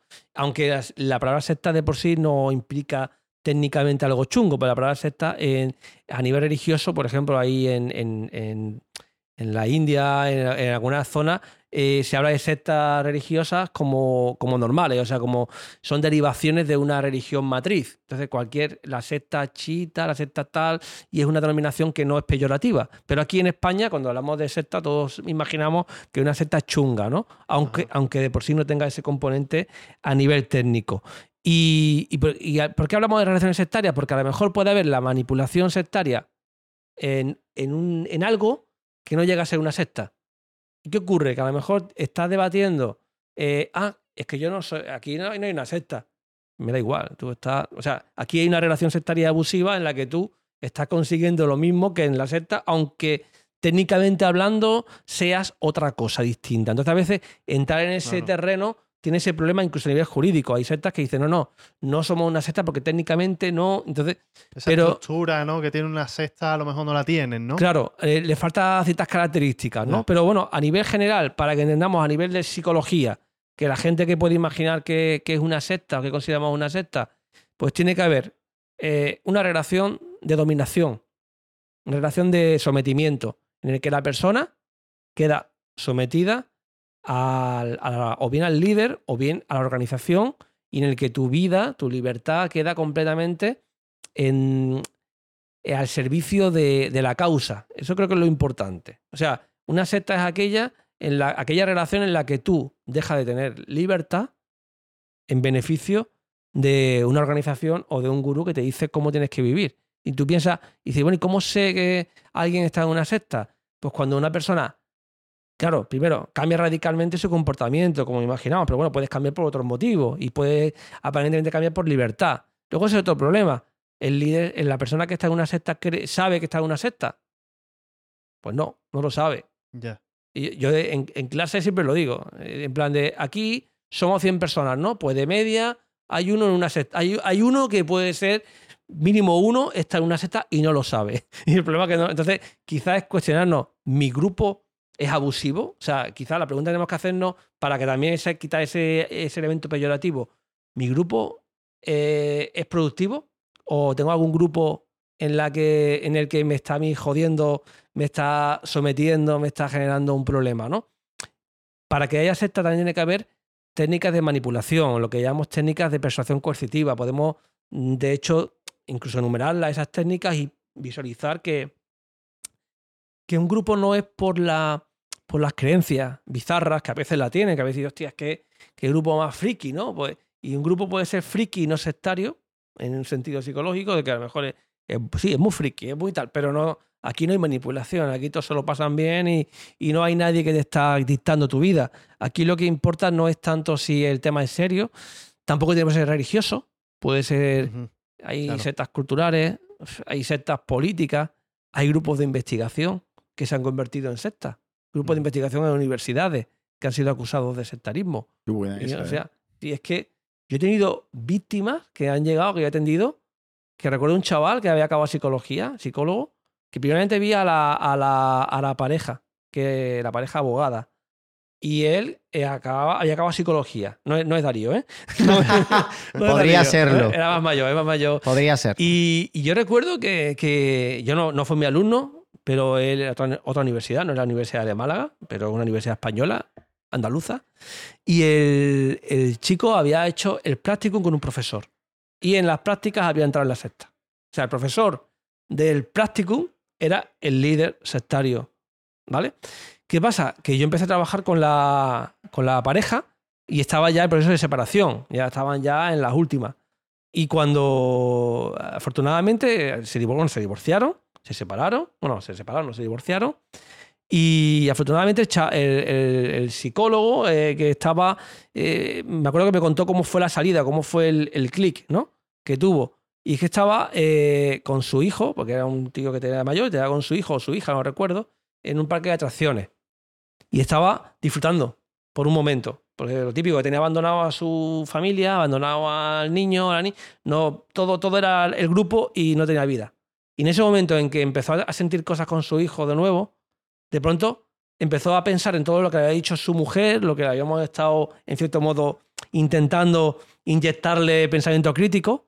Y de pronto ese día, en libertad con su hijo, se quedó bloqueado, llamó a su pareja, a su expareja, y le dijo, oye, ¿me puedes dar el teléfono de, del psicólogo ese que tú ves? Que sí, que me da cuenta, que estoy en una secta. Y fue como un despertar así, como en modo mágico, tío. Me quedé alucinado. Y fue un caso muy bonito, porque ade- además volvieron después como pareja y, y este caso pues acabó muy bien, ¿no? Qué complicado ese, ese proceso de. De Entre despertar. comillas. Es que claro, es, no es una despersonalización, pero parece como es de. No sé, es como, claro, su vida. Lo real es la secta, el movimiento sectario, ¿no? El, el hecho de contribuir y de estar siempre en el contexto de la secta y tal. Y el despertar de, hostia, ¿dónde mierda estoy metido? Muy doloroso. Es como en el podcast de Jordi Wild, el ex nazi. Es lo El ex- mismo. El ex nazi cuenta justamente, justamente eso. Estaba, eh, al final era un grupo coercitivo, ¿sabes? Y, y ese proceso que tuvo él de darse cuenta de todas las acciones que tenía, de todo lo que hacía, de que todo lo que estaba haciendo contribuía al bienestar del grupo en el que estaba y no al suyo. Lo pasó muy mal, tuvo, tuvo depresión bastante chunga, eh, tenía problemas de ansiedad. Es que, claro, es que date cuenta que tu vida mm, deja de tener sentido. ¿Sabes cómo lo describe mucha gente cuando sale? Lo describen de una manera muy. Además, eh, la misma frase me lo han repetido muchas víctimas. Gente que lleva muchos años, ¿vale? Que no está en meses. Y lo describen con una frase aterradora que comprende perfectamente la experiencia. Te dicen: para salir de una secta, tengo que morir primero para volver a renacer. Y dice: la sensación que tienes es de un duelo, de que tú has muerto. Y tienes Ah. que empezar a decir, a darte cuenta de que todos estos años no han valido para, no, Mm. no han servido y que tengo que empezar a reconstruirme, ¿no? Entonces es muy doloroso, claro, es muy doloroso. Como apagar todos los sentimientos, todas las creencias que tú tienes, ¿no? Pero además con la sensación, encima la sensación de haber sido engañado, la sensación de haber eh, perdido muchos años de vida y de haber luchado en dirección contraria a tu, a, a tu meta. Y encima con la culpabilidad de que he metido a gente. Y con el Claro, miedo claro, claro. de que no me van a aceptar ahora en los grupos Claro. Que en su día pues me llegaron a, ya a dar de lado porque yo no estaba, o yo le, le di de lado Claro. y me fui con otro grupo. O con la sensación, porque alguna gente también sale y quiere, claro, eh, dice, he metido gente, quiero, quiero recobrar, quiero recuperar a gente que salga, de- hacerle dudar, o quiero denunciar, o quiero. Y verse que es David contra Goliat. Decir, y- o sea, decir, jolines, tengo que callarme la boca, porque si hablo demasiado, encima Me a eh, a me van a denunciar o me van a, voy a tener un problema mayor que si me callo. Entonces es una sensación muy jodida porque y la, la víctima, claro, los síntomas depresivos ocurren. Trastornos de estrés postraumático también son muy frecuentes. Que es un trastorno de estrés postraumático eh, es un, o trastorno adaptativo también. Son problemas en los que tú, tú tienes un trauma muy jodido, como cuando alguien es violada, eh, una chica es violada, o cuando tienes un accidente de, de- de coche y tal. Y hay una recurrencia de todos esos hechos que se repiten en tu cabeza continuamente. Entonces, como que tú, cada vez que algo te recuerda a eso, todo viene a tu cabeza. Es como de pronto ves accidentes continuamente o de pronto ves escenas sexuales y te recuerdan a ese momento traumático. Pues eso es lo que le ocurre a muchas víctimas sectarias, que de pronto todo ciertas, por ejemplo, a lo mejor habla con alguien, tiene un tono autoritario, un poquito y tal, y le recuerda al líder, y de pronto dice, hostia, me está hablando este tío, eh", y de pronto eh, tiene y- y problemas de ansiedad enormes. Mm. Pero bueno, yo siempre digo que a pesar de lo jodido que es y de lo doloroso que es, algunos, bueno, algunos acaban también en suicidio, lamentablemente cuando no, desgraciadamente, pero, pero la mayoría de gente que sale de una secta, lo más jodido es, como yo digo, lo más jodido es salir. Si consigues salir ya tienes casi todo ganado, porque ya por lo menos el pensamiento crítico lo tienes activo y ya podemos empezar a trabajar. El problema está en que muchas veces tienes a alguien que está completamente manipulado, engañado y puedes hacer muy poco, porque la libertad va a amparar al grupo, la libertad le ampara en su libertad de acción y tú no puedes obligarle a darse cuenta de que, estar, de que está manipulado. Tienes que invitarle a reflexionar y a veces no te deja, porque a veces incluso el, el- el adepto ha sido preparado para que incluso denuncie a quienes quieren. O sea, tenemos muchos casos de, de víctimas sectarias que, claro, que decir, pues que mi madre no me respeta en esto, pues yo denuncio a mi madre. Ah, Y la denuncio por acoso. Eh, eh, esa, esa- tenemos una pregunta que va a colación un poco de eso y es cómo podemos o de qué forma es la forma más idónea para tratar de ayudar a, a alguien que está en una secta.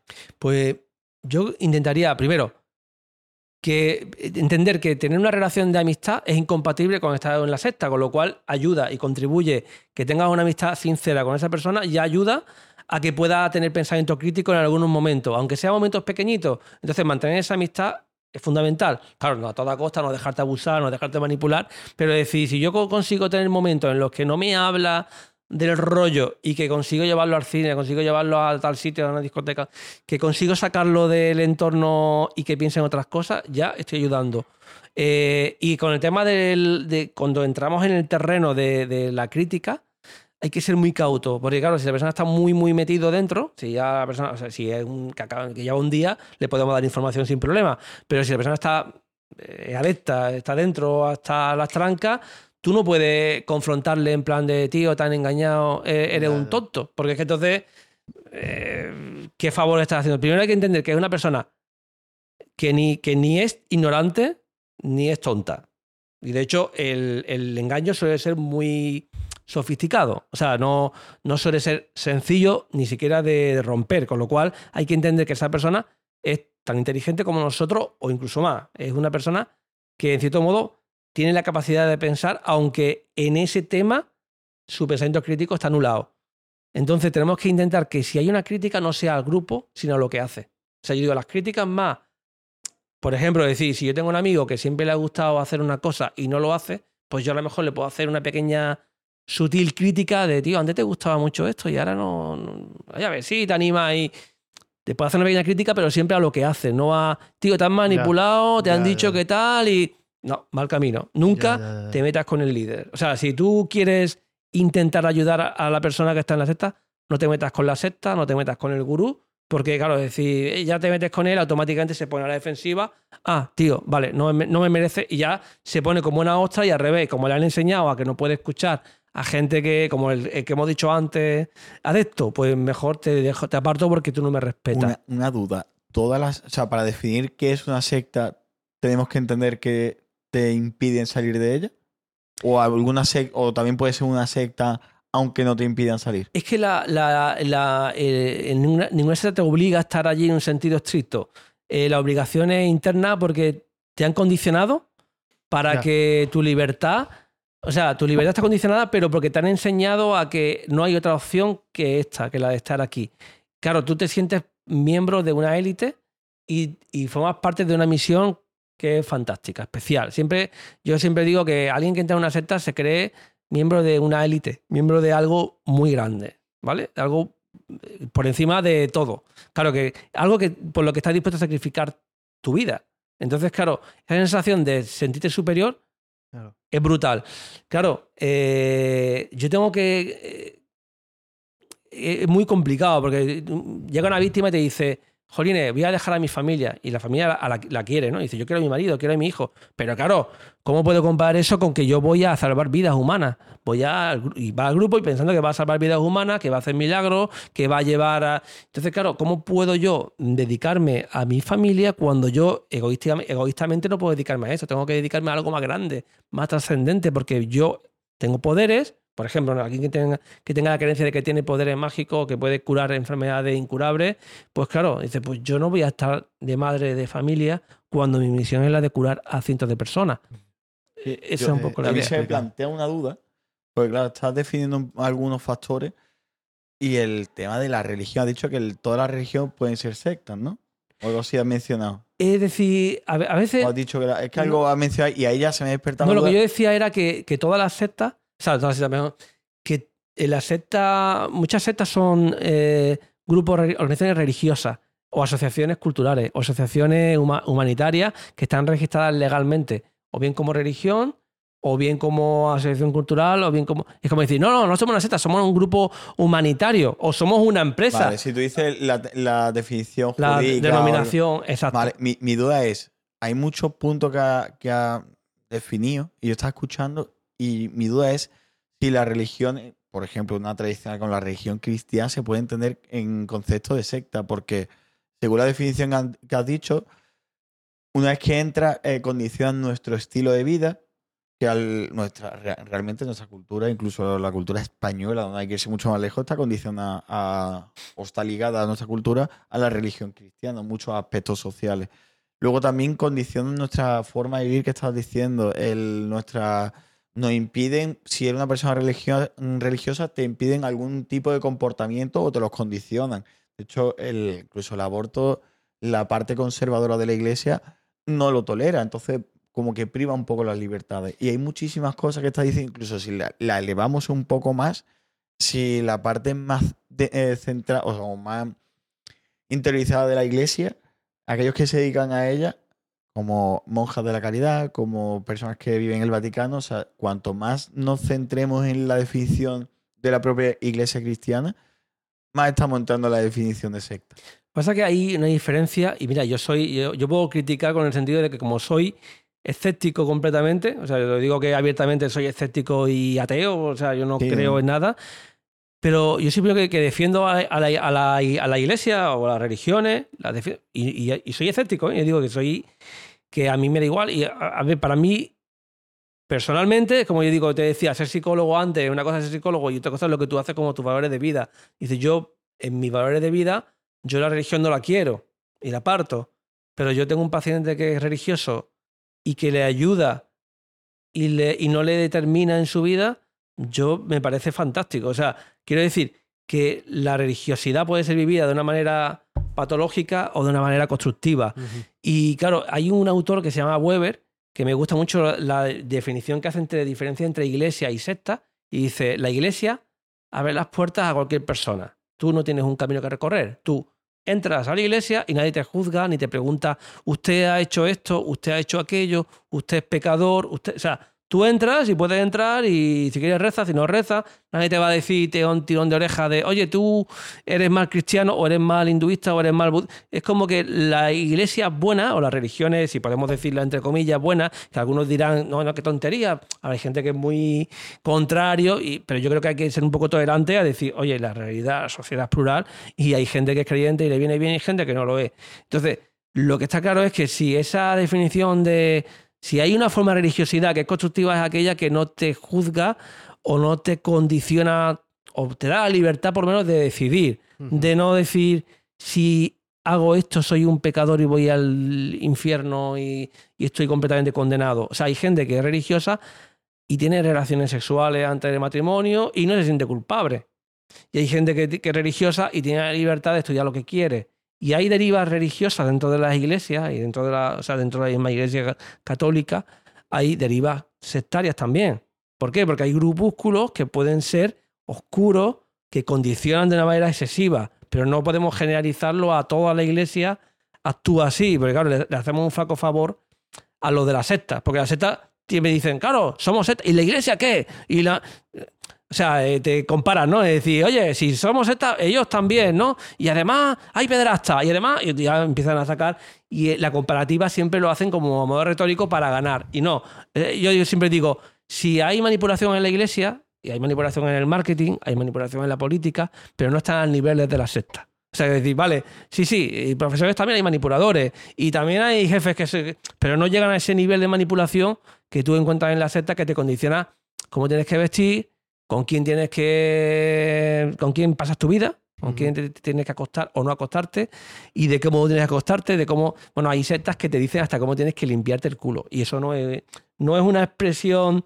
Será feo, pero es que es verdad. Literalmente, eh, tutoriales hasta Sí, de cómo tienes que limpiarte. ¿Te- te- algún Cuéntalo? ¿no? Exacto. Con bidet. A mí me lo dijo un paciente en una, en una de las periciales. Y que visto hablábamos- el- el líder de hay la una pregunta que se hace que se dice el control de la vida íntima. Se pregunta un poco pues si el grupo te ha condicionado en cosas en cómo asearte, cuántas, cuántas veces te aseas. O sea, hasta qué punto eres libre de, deci- de decidir lo- lo- las cosas del día a día, de cuándo me tengo que duchar, de cuándo tengo que tal. Y dice, sí, sí, de hecho, y me lo decía el tío, y dice, me condicionaba hasta cómo debía ir al servicio. Y dice, pero literalmente, había un curso donde un día te decía cómo tenías que doblar el papel, de qué manera tenías que eh, realizar el tal, y o sea, mía. ¿Y sí. con qué fin busca un líder de una secta poner todas estas normas? Ese está claro, tío. Que, Ahorrar que dinero, estés- ¿no? Que Para el estés papel, sano ¿no? y que estés limpio, Claro. que estés sano y que estés limpio, tío. Claro, es verdad que la religión explica muchos factores culturales. O sea, en la, la religión musulmana, por ejemplo, el tema del rezo, te hablan de cómo te tienes que lavar la cara, lavar las Ajá. manos, pero incluso antes de rezar, ¿no? Te dice que te laves, que te laves la nariz, que te laves la oreja, son sistemas de, de una construcción social, claro, pero claro. Una construcción social que tiene unos valores. De hecho, la religión explica muchos factores básicos de comportamiento. Claro, pero estás De- hablando ahí, pues, pues yo que sé, a lo mejor. Que, que estás hablando de una religión, no de una secta. Una secta se supone que te quiere condicionar y que quiere. más allá de lo necesario, más allá de, lo, de las recomendaciones básicas de... igual claro, igual es claro. que este O sea, hombre. por eso claro. digo que, que, que- que se intenta buscar cuando llegas tan allá, ¿sabes? Claro. Yo creo que hay dos cosas. Uno es, uno es el narcisismo mismo de que como yo hago esto de esta manera, Ya, ya. eh, esta es la mejor manera de hacer las Claro, cosas. claro. Y es como el Entiendo. obsesivo compulsivo. Tiene el tío, hay muchos líderes que son que tienen mucho TOC. Entonces, como decir, como esto es la manera correcta de hacer las cosas, si lo haces de otra manera, está incorrecta. Y luego, en la secta todo, en la secta todo, todo son es blanco y negro. O sea, es, o haces las cosas como deben ser o la está haciendo incorrectamente. Entonces se busca mucho la perfección, el hacerlo, y luego la obediencia ciega. También a veces se piden cosas que son imposibles porque es el mismo reto de que el, el placer del poder. Es decir, yo Ya, ya. estoy dispuesto, hasta qué punto estás dispuesto a obedecerme, ¿no? Y hay veces que a la gente le ponen a prueba en plan de, de- de obede- Claro. de pedirle algo a mi bestia Sí. para ver si Y- le. y cada vez que le pones una prueba y pasa por el aro, ¿no? Es como, Claro. vale, ya estás más domado. vas ¿no? condicionando Imagino. y además y ahí te lo vas reforzando. Dices, vas progresando, ahora sí que realmente. Y cuando no cumples con algo, además en la obediencia ciega es muy típico lo que es reforzamiento de grupo. Es decir, no es solo el gurú, sino que yo utilizo a todo el grupo. Si yo soy el líder, pues voy a hacer que la gente te premie cuando tú hagas lo que se espera que hagas. Y cuando la gente, cuando tú no hagas algo, te- la gente te va a hacer el vacío. Y no te va a mirar, o te va a decir, Marco, tío, es que, tío, tienes que curarte, tienes que crecer, tienes que no, no, no te estás claro. esforzando suficiente. Claro. Y hasta que no cedas, no hay de nuevo amor, de nuevo no hay Ya, ya. el poder Qué del bueno. grupo. Quiero, Por- quiero lanzarte una pregunta que se ha quedado antes en el aire y no quiero que se me olvide. Cuando estábamos mencionando la figura del líder, que es, digamos, el puto amo dentro de su mundillo, pero que cuando lo sacas fuera al mundo real eh, tiene sus carencias, le ve las costuras y eso en lo social, eh, yo te había preguntado o había mencionado que me parece que dentro de esa, entre comillas, maldad o como se quiera ver, eh, cuando crean una secta me parecen unos genios o que es una genialidad el no estar adaptado a, ese, a este mundo, pero crear su propio mundo para adaptarse. Eso me parece una genialidad. Y me llevaba a pensar, son, eh, ¿es una genialidad que viene de ellos? O sea, ¿les nace de ellos porque es así y, y- y tienen los recursos para crear este mundillo? ¿O, o aprenden a hacerlo de alguna manera? se retroalimentan mucho con la. Es lo que hemos dicho de las relaciones grupales, ¿no? Al final, te- eh, como líder, la persona se retroalimenta en el sentido de que se el ego que tiene se incrementa. Porque si tú encima. eh, eh, vale, yo soy el puto amo, ¿no? Imagínate. Pero es que además tengo gente que me dice todos los días que soy el puto amo. Y me, está, Ajá. y me lo está recordando. Y, y claro, eso va generando que el ego va incrementando.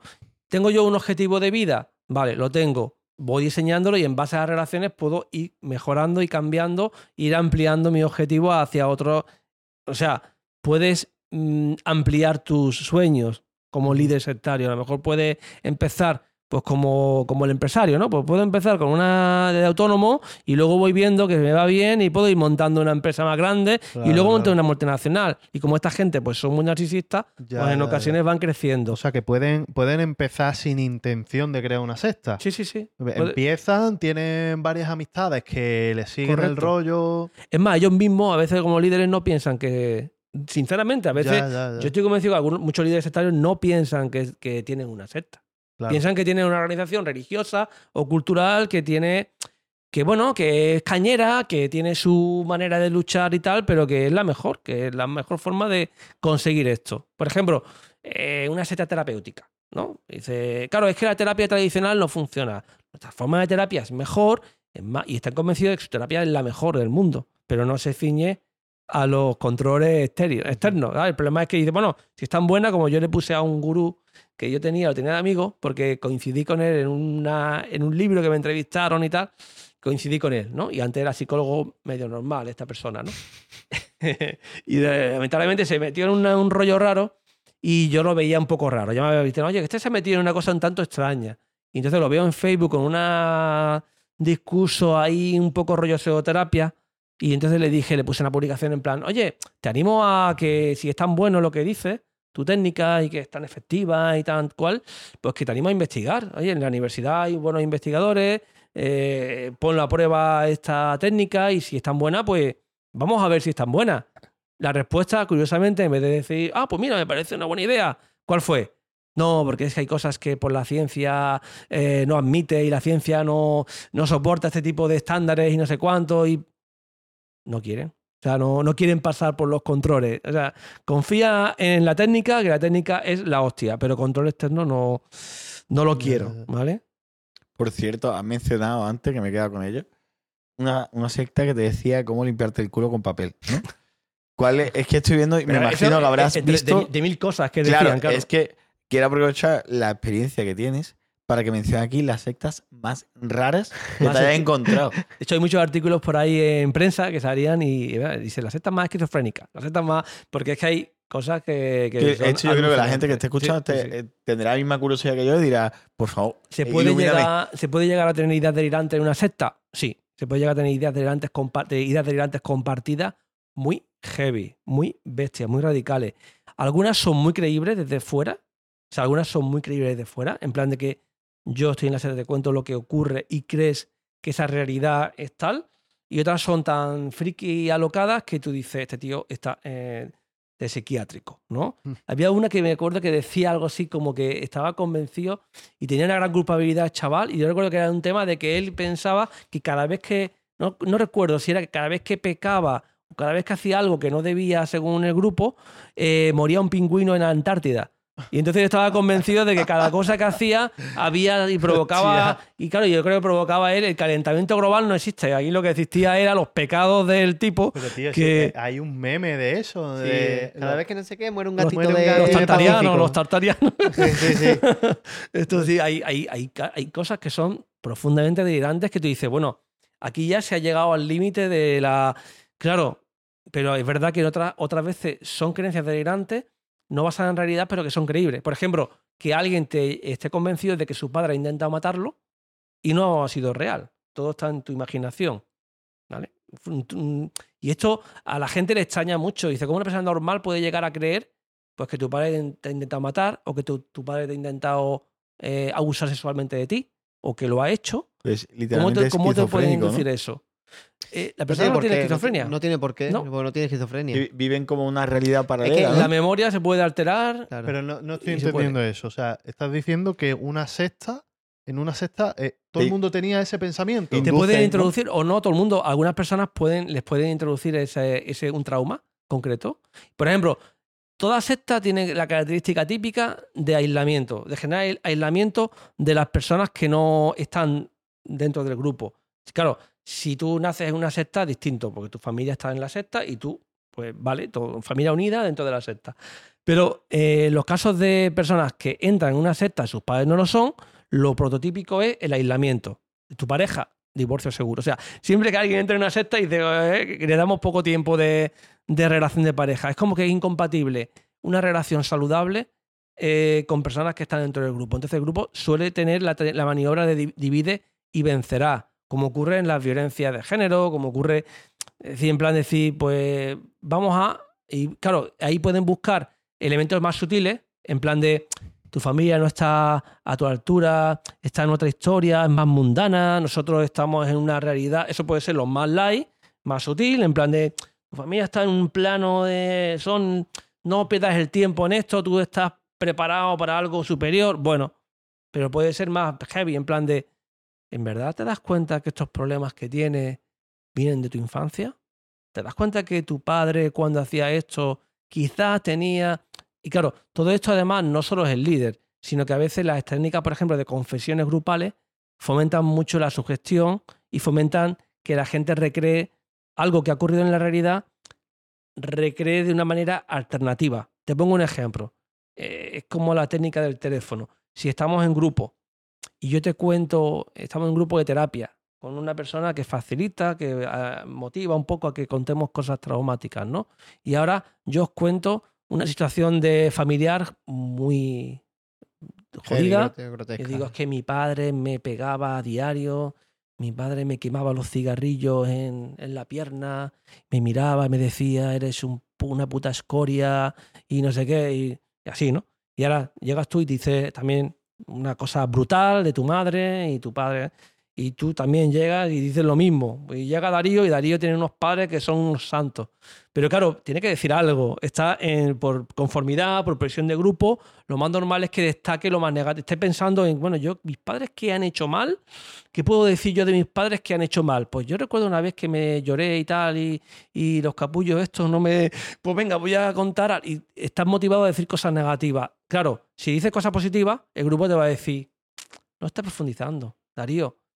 Es que eres muy buena persona y estás encubriendo el tema, pero tienes que profundizar, tienes que buscar más, ahonda un poquito más fuerte. Con lo cual, en un ambiente sugestivo tú puedes recrear un hecho que en, parte es real, pero que ya lo reconstruyes mentalmente. Y cuando lo cuentas en público, eso ya ha pasado. O sea, cuando tú algo lo rememoras en público y lo cuentas a un grupo y dices que ha ocurrido de esa manera, pues se refuerza. Y os pongo un ejemplo muy claro. Yo recuerdo un caso de un chaval que decía que su padre había intentado asesinarlo. Y luego, cuando estaba fuera, el, el hecho real fue que el padre una vez le dio una voz y estaba cocinando y tenía un cuchillo en la mano. Entonces, claro, ese cuchillo en la mano cocinando lo había él recreado mentalmente en terapia y lo había construido como que él había, pues, le había puesto un cuchillo y lo había amenazado de muerte y lo tenía tal, cuando en realidad no era cierto. Y es un ejemplo igual de eso con, con Madre denuncias mía. de abusos sexuales incluso también. Madre mía. O sea, me ha llamado mucho la atención de eh, lo que has dicho, el ejemplo ese que has puesto. Darío, no estás profundizando, eso es que eres muy buena persona. Exacto. ¿Sabes? Te dicen muy Y buena tu, persona. y tu autoestima encima se refuerza. Es como Claro. estás siendo Eres buena muy gente bueno, contigo, hostia, claro. buena gente conmigo. Claro. A lo mejor me está diciendo algo que. que- Intenta no ser tan benevolente. Venga, eh, joder, no pasa nada por decir algo malo de tu padre, tío. Eh, Anímate. Y Claro, claro, claro. si lo dices, te refuerzo. O sea, el Claro, grupo te, claro, te- te claro. acoge y te dice, qué bien, tío. la presión del grupo. y claro, y cada vez que liberado, digo te algo. has liberado, has y, dicho... y contra más chungo, pues mejor lo ha hecho. Incluso claro. recuerdo en series terapéuticas eh, con redacciones. Además, como lo hacían en lo- el lavado de cerebro, lo hacen lo- los estados. Cuando hacían los prisioneros de guerra, lo hacían así. Escribe un montón sobre tu país. Venga, todo lo que sea. Y te tratan bien, no, no hay tortura, te tratan perfectamente. Pues en la secta igual. Te dice, venga, escribe sobre tu padre o sobre tu pareja. Di por qué es tan egoísta tu padre, o por qué es tan egoísta tu madre, o por qué di cinco cosas que le dirías antes de morir. Tú, antes de morirte, ¿qué quieres decir para desahogarte? Ya te estás fomentando, sugestionando para hacer ver que la relación es jodida. Y hay, lamentablemente, hoy en día sectas de psicoterapia, basadas en psicoterapia, que el terapeuta cree que está ayudando a la, a la víctima y le está introduciendo traumas que no tenía. Está consiguiendo que la persona viva traumatizada con una realidad alternativa. ¿Cómo puede, ¿Cómo puede una persona desde dentro, una persona que pueda estar en una terapia, identificar eso? Alguien que nos esté escuchando, imagínate, hay una persona de las miles que nos escuchen o que nos vean que está en esa circunstancia, ¿cómo podemos decirle, oye, Alerta roja. esto está sí. sucediendo? Y esa persona dice, hostia puta. Algo muy fácil. Un terapeuta nunca debe hablar mal de tu familia, nunca va a hablar mal de tu pareja, no te va a poner en contra. Aunque tú digas algo negativo, su misión no va a ser la, la de distanciarte o la de mostrarte que tu familia no es un apoyo social efectivo y adecuado. O sea, nunca te va a condicionar y no te va a animar a que tú... eh, o sea, si el terapeuta tiene mucho interés en que tu familia o tu pareja sea negativa, eh, sal corriendo.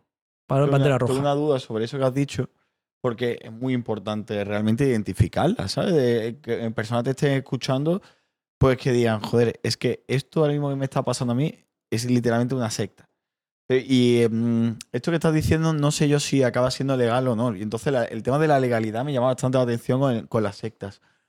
¿Cuáles son los puntos de definición que generalmente me imagino serán negativos? Son los que dan lugar a que se pueda ilegalizar una secta para definirla. Es que no, no hay, o sea, no, no existe una, un, eh, un delito que sea el sectarismo, ni no existe en legislación española ni en legislación europea, ni se ha intentado en Argentina realizar una ley de sectarismo también, ¿no? Pero no existe una ley propia de sectarismo. O sea, cuando pillamos, esto es como lo de Al Capone, cuando pillas una secta lo pillas por los delitos menores, lo pillas por eh, acciones ilegales que, que han llevado a cabo pero que no son la manipulación habitual. Por ejemplo, eh, una secta puede ser condenada pues, porque ha abusado sexualmente de menores, porque ha estafado económicamente, porque ha, hecho un intrusivo profesional, ha hecho de psicólogo y no lo es, o ha hecho de médico y no lo es, porque a lo mejor ha, ha coaccionado, ha obligado a hacer algo a alguien y se ha pasado de la raya y a lo mejor ya ha llegado a un punto de que lo ha encerrado o le ha obligado con más allá de, no sutilmente, sino se ha pasado de frenada. El problema es que muchas de las manipulaciones que hablamos son sutiles. A lo mejor no te dicen, o sea, es que, además que lo dicen ellos, dice, a mí nadie me ha obligado, nadie me ha puesto una pistola en la cabeza para decirme que haga esto, yo estoy aquí libremente. Pero claro, le cambiamos el tema. Tú decides libremente si yo te digo que si no, si, sales de aquí vas a ser condenado si estás en la serie. Si, si salgo de aquí, eh, si es una religiosa, eh, voy a ser condenado y voy al, infierno y, y yo creo realmente en los infiernos y creo que voy a tener una condena eterna en el que me van a estar torturando los demonios y voy a vivir tal y cual condenado. Eres libre, puedes salir al mundo moderno y aquí. Peca, peca lo que tú quieras, eres libre. Pero claro, yo quiero librarme del infierno. Si es a nivel psicológica, tú imagínate que una persona está condicionada con fobia, en el sentido de que piensa, si yo no hago lo que el terapeuta me dice, yo voy a acabar suicidándome. Y cree, a lo mejor antes no tenía ideación, de suicida, ideación suicida, pero a lo mejor el terapeuta le ha inducido a la idea de que tú, si me ayudas, te vas a suicidar. Madre mía, qué cantidad de O tú, o estrategias tú que sin mi ayuda, o tú sin mi ayuda, a lo mejor estoy dando pistas ahí, espero, espero que, que sea muy cabrón, ¿no? Para- pero es verdad que los líderes sectarios se agarran a este tipo de cosas. O si tú sin mí eh, vas a enfermar, vas a tener una patología mental muy grave, entonces, claro, tú al final dices, eres libre, si quieres dejar la terapia.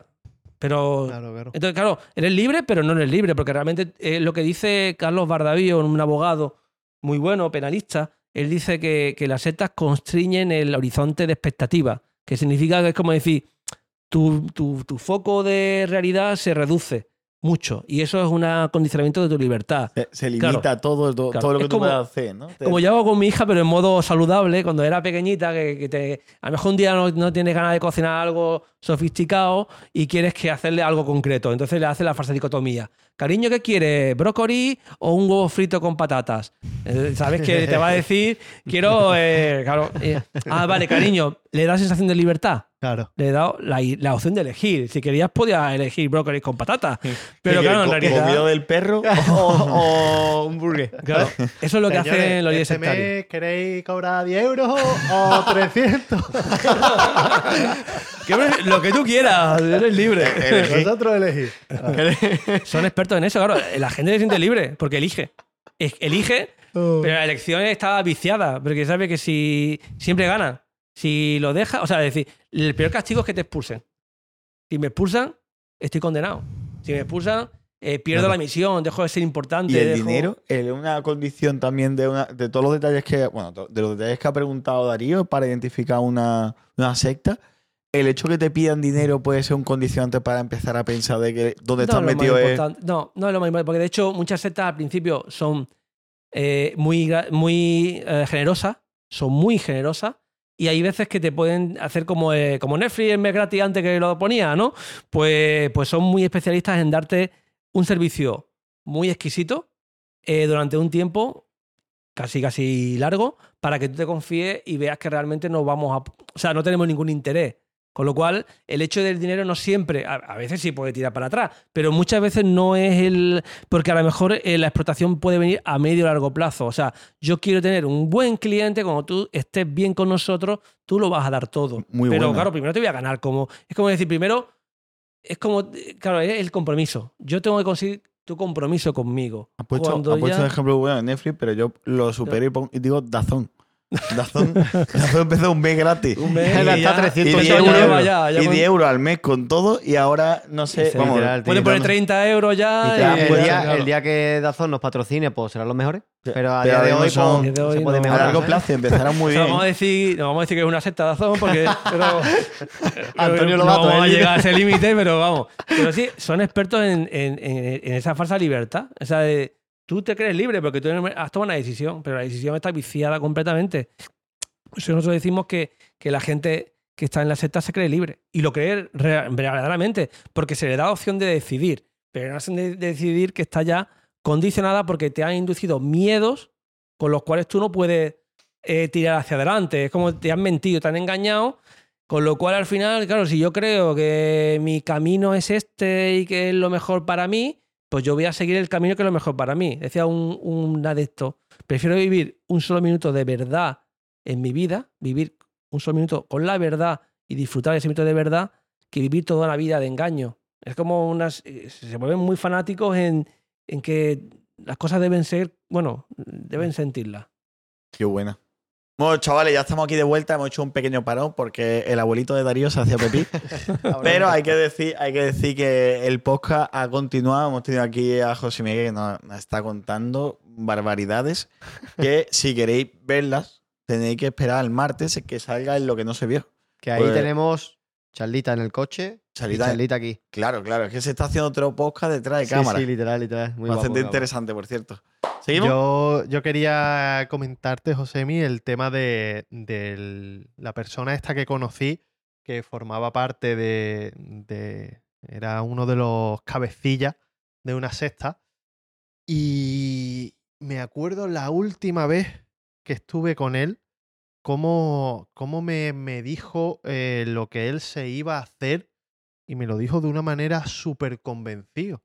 Años después, él se fue a otro país. Años después nos dimos cuenta o nos enteramos de que lo habían, lo habían pillado, lo habían arrestado y estaba en una cárcel de por ahí, de Sudamérica. Las cosas que hacían en esta secta eh, pues eran desde, desde prostitución. Eh, ellos prometían Pues ya sé cuál es la secta. Sí, ellos prometían eh, curar el cáncer, ¿Se puede curar decir el el, nombre? ahora lo decimos, Ah. curar el SIDA, eh, revivir a los muertos, regenerar Órganos. órganos, eh, curar la ceguera Exacto. y, y Qué era, era, un- era una La locura, secta tío. era- La secta, Espérate, espérate, que le diga Podemos decir, ¿no? Sí, dila, No hay dila. problema, ¿no? Defensores de Cristo. Los sí, sí. defensores de Cristo. Defensores de Cristo. Ah, yo Sí, pensaba sí. que era el canal de ellos Juan. Era. los Era- defensores eh, de de hecho, es de las sectas más delirantes que hemos Sí, visto, que hemos tenido, que hemos, bueno, que hemos, que hemos tenido casos, y de las más delirantes con diferencia por eso, por ese elemento de, de la capacidad que tenía el Mesías, teórica, su, su Mesías, Sí. que, que era muy gracioso porque habían hecho un estudio eh, de comparativa morfológico, estudio morfológico del líder, y donde comparaban con Jesucristo y venía a concluir que era exactamente la misma cara y, y hacía un estudio el, uno de, creo que tu amigo, eh, que hizo el estudio, me parece, ¿eh? creo.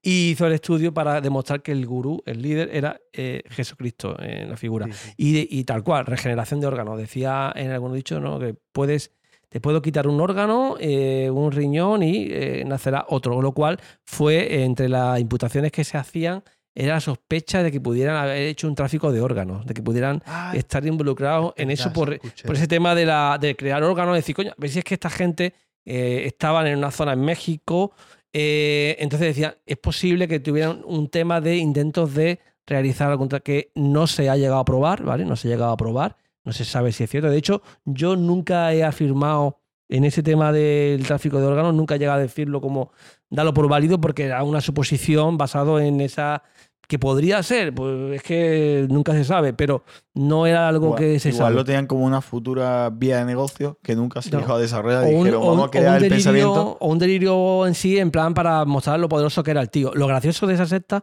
es que tenía un notario que certificaba los milagros.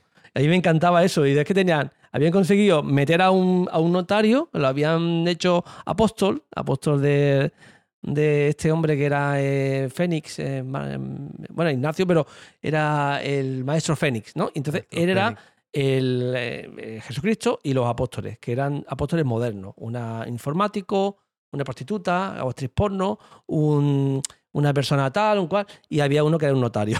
Y el notario pues se dedicaba a certificar que esos supuestos milagros que Jesucristo hacía eran verdaderos. Buenísimo. Y una de las intervenciones fue porque el tío, porque hubo eh, indicios de que estaban estafando, diciendo, cobrando dinero por decir que, por ejemplo, una persona en silla de ruedas echar a andar y cosas así, ¿no? Pero la gente estaba convencida de que podían cambiar. Me encantaba un vídeo que tenían, que era el milagro en directo, en vídeo, no sé si lo llegaste a ver. No, no lo he visto. Mira, eso os vais a reír. Pero lo podemos poner por aquí. Os si vais a buscas, reír. ¿qué- qué Yo creo que lo habrán censurado, pero era el milagro de, de transformar y eh, transformaba delante de todo el mundo eh, para mostrar el poder que tenían y decía de eh, transformar el café en Coca-Cola o al revés, no recuerdo. Claro. Claro, los dos marrones.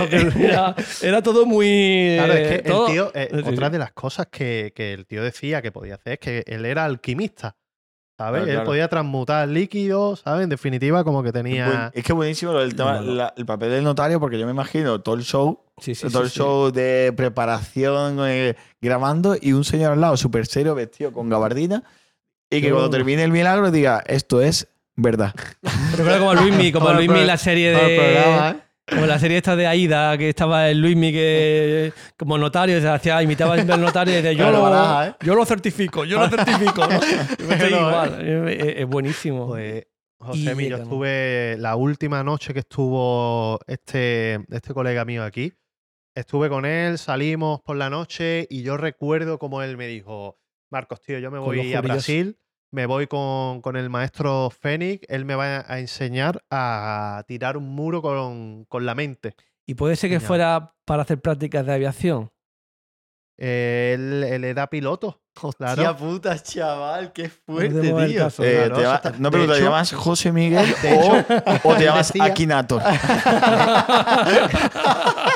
Qué bueno. Él No, pero- decía que, em, que, claro, él no mentía, ¿sabe? Que él era un piloto de avión y que a los pilotos de avión se le hacen eh, eh, Pruebas. pruebas psicológicas, ¿no? Para ver si. Y que él, él, obviamente, lo que está diciendo era así. El problema, claro, es que, es decir, que, para que entrar en una secta, fíjate que alguien puede entrar en una secta porque se enamora de alguien. ¿vale? Me enamoro de una chica y tal, y me pongo aquí con el rollito este. O puedes entrar porque el gurú te promete que te va a dar eh, prácticas de, de aviación. O sea, a veces te enganchan de la manera más, o a un gurú le dice, oye, te voy a montar un gimnasio de tal, y te voy a ayudar a realizar este proyecto. A veces eh, también de forma material, ¿eh? No todos los grupos operan de un modo en plan espiritual. Por eso hay que tener cuidado de que hay gente, no, a mí no me van a caer porque yo soy muy escéptico. Pero tú a lo mejor eres ambicioso yo te puedo prometer dinero, riqueza, te puedo prometer cosas. Y vamos, sí, esta secta era muy esquizofrénica, muy alocada, cuando les dieron por dejar de bañarse, de lavarse. Ah, le, llamaron, también. le llamaron el reino de la mugre. Cuando le detuvieron, había un titular, que no recuerdo qué diario, que le etiquetaron el reino de la mugre. Lo podéis buscar si queréis. Y aparece porque es que por lo visto mm, el tipo creía, el gurú, que la limpieza nos quitaba una bacteria que tal y cual, que provocaba enfermedades y que la mejor manera de estar sano era no bañarse. Con lo cual, eh, la intervención con adultos y con menores que había, con menores que, nacieron dentro de la misma secta, pues imaginaos en las condiciones en las que se encontraban. Yo creo que, por ejemplo, el gurú posiblemente se creía esos delirios en cierto modo, aunque engañara también, pero había una parte de- del tema. Y es una secta muy graciosa, entre comillas graciosa, muy dramática también, pero mm, me gustaba la versatilidad que tenía porque lo mismo te vendía un rollo religioso. O sea, tú entrabas en plan capellita, de te voy a vender un rollo religioso, vas a seguir al apóstol como te vendía un curso de sexualidad para tener 100 orgasmos en el día. Eso también. Entonces- madre mía, la de cosas que ¿Qué más te acuerdas, Marco? ¿Te acuerdas de más cosillas así excéntricas? A ver, no, lo que recuerdo son datos como que tenían, no sé si eran 5.000 adeptos, eh, contando, me parece que eran dos países, no, no recuerdo cuáles, y, y operaban online en, en más de 80 tíos. Ellos O sea, tenían cursos, eh, ellos trabajaban mucho online. eh, eran, eran los tiempos de internet que eran otros completamente y tenían muchas formaciones que habían creado de tipo online y entonces te hacían cursos de programación neurolingüística, de no sé qué, de temas de retórica, de psicología, o sea, te intentaban vender un rollo psicológico muy pseudo, muy psicología no académica, ni vamos, muy pseudo, pero era como psicología, con lo cual cualquier persona interesada en la psicología podía entrar ahí. Pero luego después estaba el rollo sexual, que claro, que tenía a sus chicas, que las prostituía, su- presuntamente, y parece ser que estaba, que parece sí que se demostró que lo hacían, y claro, eh, tenían el negocio sexual, tenían el negocio de los cursos psicológicos y tenían el negocio de la religión, porque también hacían milagros online, eh, desde de, de tu casa te voy a hacer que tú eches a andar o te regenere un órgano, ¿no? Claro, claro. Una locura. Es Uno- parecido esto. Bueno, a ver, no tiene nada que ver. Bueno, no tiene nada que ver, pero las, est- las, las cestas. La sexta. Las, La me ha salido, me ha salido Sevillita. Las sectas eh, New Age tienen ese tipo de, de persuasión eh, a nivel online.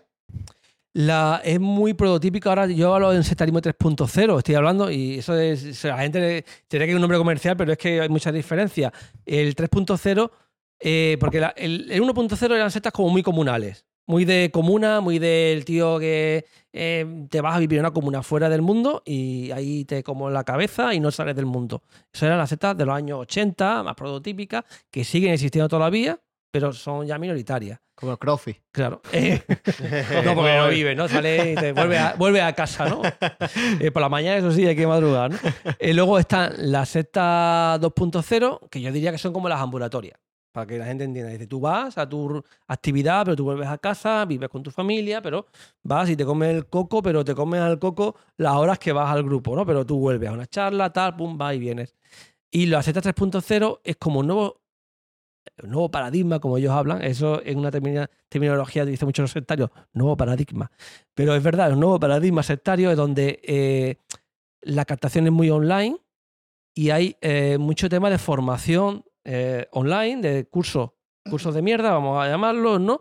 Que además el típico estrategia esta de Timo de eh, mira 10 minutos un curso seminario gratuito eh, y luego después hay otro seminario gratuito y el tercero ya empiezas a pagar un poquito y tal y cual esa terminología de cursos que tú realizas que te va introduciendo a pensamientos mágicos, a elementos mágicos. Y tienes referentes, referentes que yo diría sectarios, que no son gurús, que no son líderes, a lo mejor. O sea, son personas a las que tú sigues, eh, pero que son muy para ti muy importantes su, su palabra, ¿no?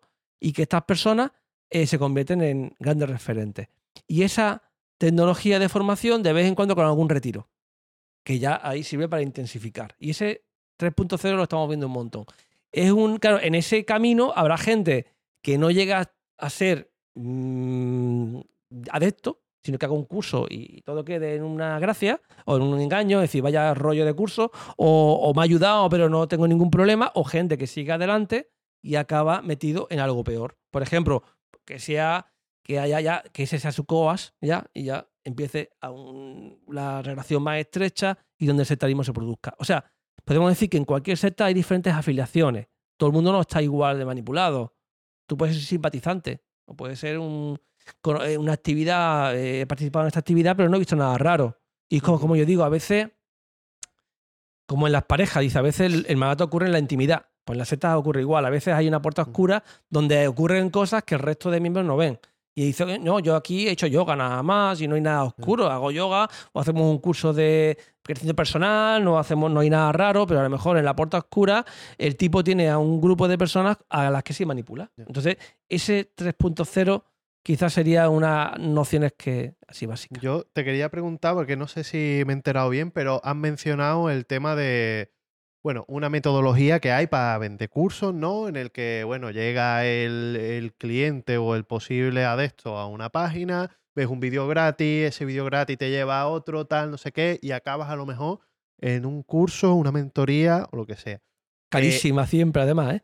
Sí, esta metodología dices que es sectaria porque yo el término que conozco es como, lo conozco como un embudo de ventas, ¿no? Ujú. Un- un- una serie de técnicas que llevan al cliente como Lo a... arrastran sutilmente hacia el objetivo final. Claro, al final lo que decimos es un proceso que va muy en línea a, la, re- a la manipulación sectaria. ¿Por qué? Porque al final estás consiguiendo constreñir esa. Lo que decía este autor, ¿no? Es decir, el horizonte de expectativas se te reduce, porque al final vas poquito a poco viendo que la única vía para conseguir tu meta es hacer este curso. Y al final te convencen de que si no haces este curso vas a ser un puto fracasado. Entonces, claro, si llegas a ese punto, pues estás estableciendo una relación sectaria en el que, por ejemplo, cuando. No, no es que eso sea una secta, pero, pero podemos decir que alguien actúa sectariamente cuando realiza ciertas acciones. Por ejemplo, cuando un gurú te dice. Este curso vas a obtener una serie de cosas que no vas a obtener en ningún otro, porque aquí tenemos la tecnología especial diseñada para conseguir esto y en los demás no lo tienen y solo aquí. Pero vamos, tú eres libre. Si quieres aprender de una manera jodida, pues siempre tienes la vía de tal. Pero claro, al final tú sabes que como quieres aprender de verdad y esas otras opciones son fracasadas, pues tú vas allí. Pues Yo Eh. diría que ese proceso, para mí, es sectario. Igual lo ha habido antiguamente con otros modelos. Por ejemplo, en adicciones. En adicciones, los grupos siempre que eran sectarios te decían que, oye, eh, no puedes ir a un, a un CPD, a un centro de... ¿Por qué no? Porque allí mm, te van a manipular, te van a dar medicación, te van a empastillar. Eh, No, no. Aquí lo hacemos bien, tienes que hacerlo de la manera en que... Al final te hacen ver que la manera correcta de hacerla es a mi manera. Y las otras formas no son inferiores. Con lo cual, de ese desprestigio del, del contrincante es sectario. ¿Por qué? Eso de a mí cuando me, me jode cuando dice eh, aquí aprendemos del modo revolucionario y tal, la manera tradicional no sirve. Eh, Ya. ya me huele mal. No, ¿En, no en me qué gusta. línea diferenciamos el un Poco e- es poco un ético. más agresivo de Claro. un comportamiento o unas técnicas Claro, sectarias? es poco ético. Entonces, eh, todo lo que hemos dicho, el conjunto. Una sola cosa no te da el sectarismo, pero cuando tú utilizas ya, muchas de esas entiendo. técnicas, dices, hostias, eh, claro. Y a lo mejor simplemente dices, oye, pues están engañados, al final el curso no es para tanto. He pagado tanto, no he aprendido tanto como me han dicho y ya está. Y todo ha sido eh, un desembolso económico y además he aprendido algo, ¿no? Incluso a lo mejor puede... Pero bueno, eh, quizás has pagado mucho más de lo que realmente... Pero el problema es que a veces en esa tecnología de formaciones se ven más cosas, ¿no? Se ven más cosas y hay mentorías especiales, la persona llega a tomar decisiones muy drásticas, muy vitales, y ahí es cuando se producen derivas sectarias. En ocasiones, no en todas, ¿eh? A ver, Estamos pensando todo el mundo y todo el que esté viendo y escuchando esto es la misma persona, Ujú. Yado Fitness. O sea, Yados. ¿Estamos eh, pensando en Yado? yo, yo por lo menos sí. Al final He una- pensado en otro, pero vamos, ese también me vale. también, claro. que al final es una descripción de, de lo que él hace, ¿sabes? Rollo, son píldoras, compras el curso, tienes la mentoría especial que es ultra mega cara. Aparte, él insiste en que si tú no haces X cosas es porque eres un mierda. Si te juntas con no sé quién es porque eres un mierda. Si haces esto es porque no vales nada. Solamente puedes hacer, Mm. eh, y yo tengo la verdad absoluta, y si haces lo que yo te digo, entonces cuando vas a llegar a, al culmen en la vida. Es Y- complicado. Y una cosa de, de- A mí me gusta mucho porque yo he analizado la página web, porque él dice que gana no sé cuántos cientos de miles de euros. eh, se dedica a internet también, ¿no? A, a realizar. Entonces dice que una página. Será una página, será la hostia. Y si podéis mirar la página web, la que tiene, es que lo más cutre a nivel de diseño gráfico. Ajá. Es malísima. O sea, yo. Mi, mi- mi hija quiere estudiar diseño gráfico y me acuerdo que le puse a ella digo, oye, ¿tú qué opinas de esta página? Y es que parece las páginas que se hacían en el año 2000 cuando no había, cuando los modem eh, sonaban y tal. Es como un fondo de estrellas, así tal y cual. Y yo, es horroroso Yo- yo la hace- página web. Hostia, es verdad. Es Esta muy página, cutrecilla, ¿eh? ¿cómo puede ser una persona que, que- que venda un producto de internet Escúchame, hace- verdaderamente tenga una página tan... Yo no soy experto, ¿eh? Que- cuidado, que me pueden criticar por, por opinar sobre algo que no es mi Pero campo es de trabajo. importante. Hace Pues sí. un, un par de podcasts, eh, Darío estuvo hablando, ¿te acuerdas de la sexta? Y te acuerdas de un detalle que te dije. El, te dije, tío, el envoltorio es muy importante. Sí, sí, sí. Y es que un detalle, yo, una de las cosas que, que saltan a la vista es lo que no parece. Y falta Claro. ortografía, ¿eh? También. Claro, es- era como- son academias que no enseñan nada y que pues, no parece una academia, que te intentan dar muchas veces, que Marco estuvo hablando también, que le llevaron a un sitio, a una casa donde había un- una persona que estaba dando un curso que estaba que titubeaba, que no tenía información, que lo hacía con un PDF leyendo las cosas que no decían absolutamente, no transmitía información, y era un curso de trading, ¿no? En este caso.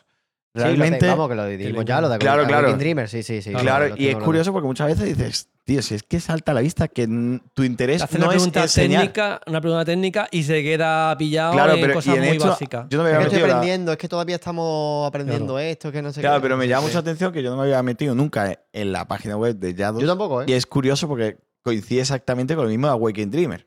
Con O sea, el es tema el de mismo IM. nivel, el mismo nivel de, de mierda, hay que decirlo así, porque es un nivel básico y- e intentas dártelas de academia cuando realmente salta a la vista. Son detalles. Es que la IM gente cuando en- pone en IM cosas que pasaba no. lo mismo y de hecho eh, en IM le preguntaba a uno de los líderes y tal, de los que eran de España, que era supuestamente se estaba forrando, y dice, ¿cuál es tu profit factor? Y es un término, bueno, yo no soy, yo no opero en, pero todo el que está metido debe saber cuál es el profit factor y cuál es el nivel.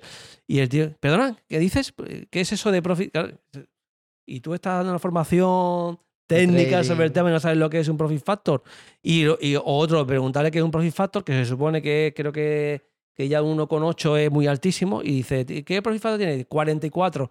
Y dice, hostia, eh, tío, te- te- estás, estás rechinado, colocado. claro. Mira, Dice, los Simpsons, hay, los Simpsons que lo, lo han dicho todo en la vida en esta vida. Ah, tienen varios capítulos de la sexta y hacen, hay uno que ponen una especie de escenario que lo toca Homer y se cae. Sale ¿sabes? el Y de- ovni. Y sale el Cla- ovni. Claro, el tema, eh, a mí me hace mucha gracia porque realmente tú cuando te dedicas a algo, tu herramienta no se rompe. Si tú te dedicas al campo, tu eh, tractor es el más eh, fiable y el que de, de verdad funciona para trabajar. Si tienes algo con lo que tú trabajas, yo tengo una web propia con la que vendo viajes y todas las cosas y mi web funciona. Claro. Tú te metes la web y la web está cambiada y adaptada al, a día de hoy porque se, se usa. Si tú tienes un- si tu opción, o sea, si yo quiero vender cosas por internet, la web funciona. Tu herramienta de trabajo es Claro. esa y, y vemos la herramienta de trabajo que tiene y dices, hostia, es que es cutre. Bueno, claro. mi percepción es que es muy Mm. cutre. Pero llevas razón, es, es lo que estamos hablando. Es como en los Simpsons. Tú tienes un escenario que es ese, que es, Sí. es ficticio porque no se usa y a la mínima que lo toca se va a caer porque se- no se sostiene. Ese es otro elemento importante a la hora de, de bandera roja. Es decir, si tenemos dudas, eh, no está mal hacer una búsqueda en internet, decir, incluso a veces el nombre del grupo y al lado poner la palabra secta en Google. En San Google, yo le llamo. ¿eh? Poner tal, y si no, pues eh, el tema de la competencia. Es decir, ¿qué oferta la competencia? ¿Y qué me oferta este? Si la oferta es demasiado atractiva, ponla en duda. O sea, si un médico te dice que una enfermedad incurable no lo es, tienes que dudar del médico que te está prometiendo algo que es objetivamente mm, es falso. O sea, hay que tener una segunda opinión cuando algo es demasiado estupendo, ¿no? Y ese es el problema, que, que las promesas, claro, el problema está en que a veces la gente se encuentra en situaciones de vulnerabilidad, en un momento desesperado, y tú quieres creer en algo que, que te- imagínate una enfermedad, estar enfermo y que te digan que tienen la solución ideal, perfecta, indolora, sin efectos secundarios, pero por, claro, cier- por cierto, mencionado una cosa que tengo muchísima duda. ¿En quién estabas pensando en uno de hallados? ¿Lo puedes decir luego si no lo sí, muteamos? no, pero era. eh, había pensado en lo de los cursos del inglés también y tal. El que- de el de eight. El, El de eight exacto, sí, el sí. inglés se enseña Sí, sí, ¿no? sí. Bueno, el tema del embudo de, que lo De hacen venta, en el claro. embudo de venta Claro. y que a mí me da coraje cuando empieza con el discurso rollo de eh, la, la formación tradicional es una mierda. A mí cuando me hablan de que cuando empiezan a meter caña es como cuando hablan mal de tu familia, bandera roja, hablan mal de tu familia, bandera roja, hablan mal de lo tradicional, bandera roja. O sea, porque el mundo puede ser un cagarro, la sociedad puede no ser perfecta, pero cuando tienes mucho interés en que algo es muy malo, es porque tienes posiblemente intención de mm, manipular. Desde Ya, mi ya. punto de vista, eh, yo para mí una bandera roja. Si algo me lo critican mucho, eh, uh, Ya, ya. Yo quiero hacerte una pregunta. Eh, que utilice técnicas eh, manipulativas, como en este caso, eh, no te haría una secta, ¿no? no sería de por sí el que fuera. Pero. ¿quiere decir que el producto, lo que vendes, lo que prometes, sea malo de por sí? ¿O puedes eh, servirte de, de esos, a de eso ver, que ofrece esos cursos? es muy prototípico, no es que sea una norma eh, fija, puede ser, pero normalmente a veces es un modo de encubrir un producto que no se vendería de otra manera. O sea, eh, ocurre como en lo de los productos milagros o los productos que tienen muy mal stock, que se venden de forma agresiva, sin ser sectario, pero igual se vende de modo agresiva con técnicas poco éticas, ¿no? Y dice, esto es un producto que no se vendería ni de coña, que tiene un stock muy malo, pero con esta modalidad de ventas conseguimos un grupo y además lo vendemos a muy buen precio. Entonces muchas veces ese envoltorio suele conllevar productos que o no son de calidad o son productos que no tienen una fácil venta. A lo mejor no son malos, pero tienen muy mala venta o están sobrevalorados. Habitualmente, muy prototípico es que están sobrevalorados. Eso no quita que el marketing puede ser agresivo y que un producto pueda ser bueno con un marketing agresivo.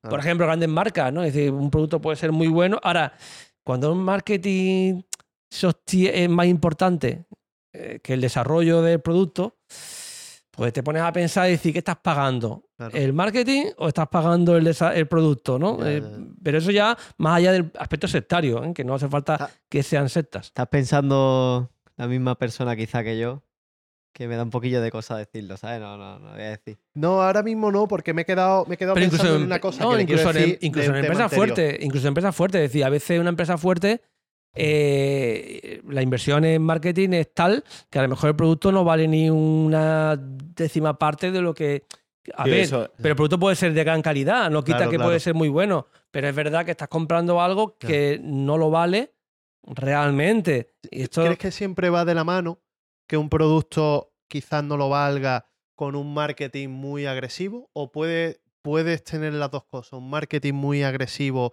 y que el producto sea muy bueno. Sí, creo que lo puedes tener, que puedes tener más cosas. Que puede, que haber, y de hecho hay compañías que tienen gran éxito y que son número uno y que Ujú. tienen un marketing a veces muy... Yo te Muy bestia. te complemento un tema que eso. que realmente el coste del, o sea, el coste del producto no solo está en el producto, sino también está en la difusión, en la promoción. Claro. Entonces, o tienes un coste ínfimo de producción y luego dedicas el resto a la promoción del producto, o no hay matemática que no te pueda que, Claro. que te que cree un margen de donde no lo hay. O sea, si lo vendes a un euro y te, y te gastas 30 céntimos en producción y 20 céntimos en, no sé, en promoción, tendrás poca promoción y tendrás más eh, presupuesto en, en el mismo producto. Lo que sí habría Pero que como, implementar... como te gastes todo el dinero en, en publicidad, no te queda para Claro. invertir en calidad.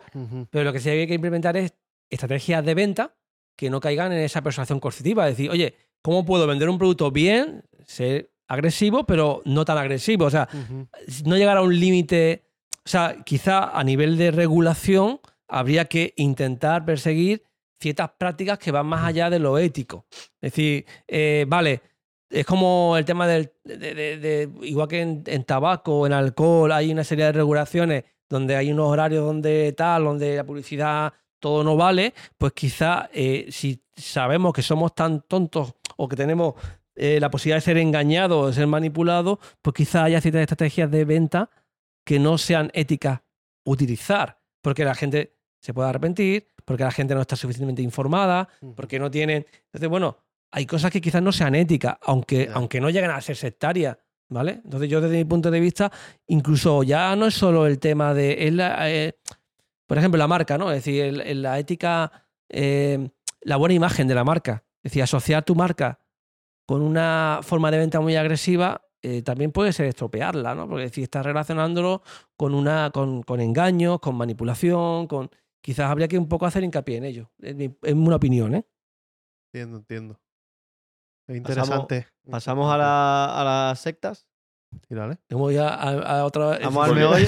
Porque no hemos hablado de ninguna secta todavía. No, coño, me refiero Sí. pa- que si pasamos a- al tema de ya de hablar de diferentes sectas que tenemos ahí preparadas. Dale, vamos a abrirlo. Dale. Voy. Por cierto, si podéis poner por ahí cuánto puede quedarnos más o menos de tarjeta para que tengamos una, Una orilla, Una nos que abro. Será una orilla. una hora. Sí, porque eran 3 horas 12 minutos y llevas 2 horas y 2 minutos. Hora y 20, ¿no? Vale, En perfecto. una horita, eh, como mucho, hemos terminado. Chachi, chachi. Vale, eh, la primera pregunta. ¿La política hoy en día tienen comportamientos sectarios?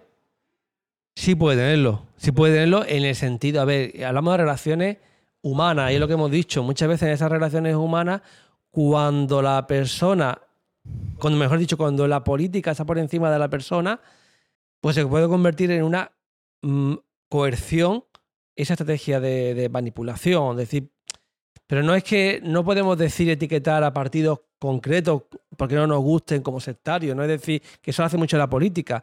¿no? Llamar sectario a todo lo que no les gusta, a todo lo que no va en su ideario, ¿no? Y no, no sería eso, pero sí entender que a lo mejor si yo tengo uno, un- una forma de vida y tú me obligas a mí sí o sí a realizar lo contrario, por ejemplo, cuando te obligan a votar una ley y te obligan a mentir sobre tu estilo de vida, ir contrario a tus valores y tal, pues podemos hablar de que se, se- está sectarizando. Por ejemplo, eh, obligarte a votar en contra de una ley a favor de la- del matrimonio gay y tú, y tú eres gay. Y tú estás a favor del matrimonio gay, pero tú tienes que ser hombre de partido o mujer de partido y tienes que votar en contra de algo que te parece contrario a la democracia. O sea, todo vale, pero claro, no es una cuestión, es una cuestión muy específica, no es decir, el grupo, el partido, Ya. ese político, ¿vale? Pero desde mi punto de vista, es decir, cuando, cuando un- una persona eh, deja de eh, todos sus intereses personales y se vende completamente a una organización, pues cuidado, porque además dentro de, ese, de, de- de esas organizaciones puede haber personas narcisistas, que las habrá, que puedan ser muy manipuladoras. Con lo cual también hay que tener un punto de honestidad y de, y de asertividad, de defenderte, de decir, oye, hasta aquí llego, ¿no? Eh, no, no me dejo explotar más allá de, de este punto, ¿no? Defender una, Es lo que pienso. Y luego, aparte, hay grupos políticos concretos que han sido denunciados como sectarios también, curiosamente. ¿Vale? O sea, Como por ejemplo. grupos políticos. Hay, es que algunos de ellos no se pueden. Decir, ¿no? No, sería inconveniente decirlo.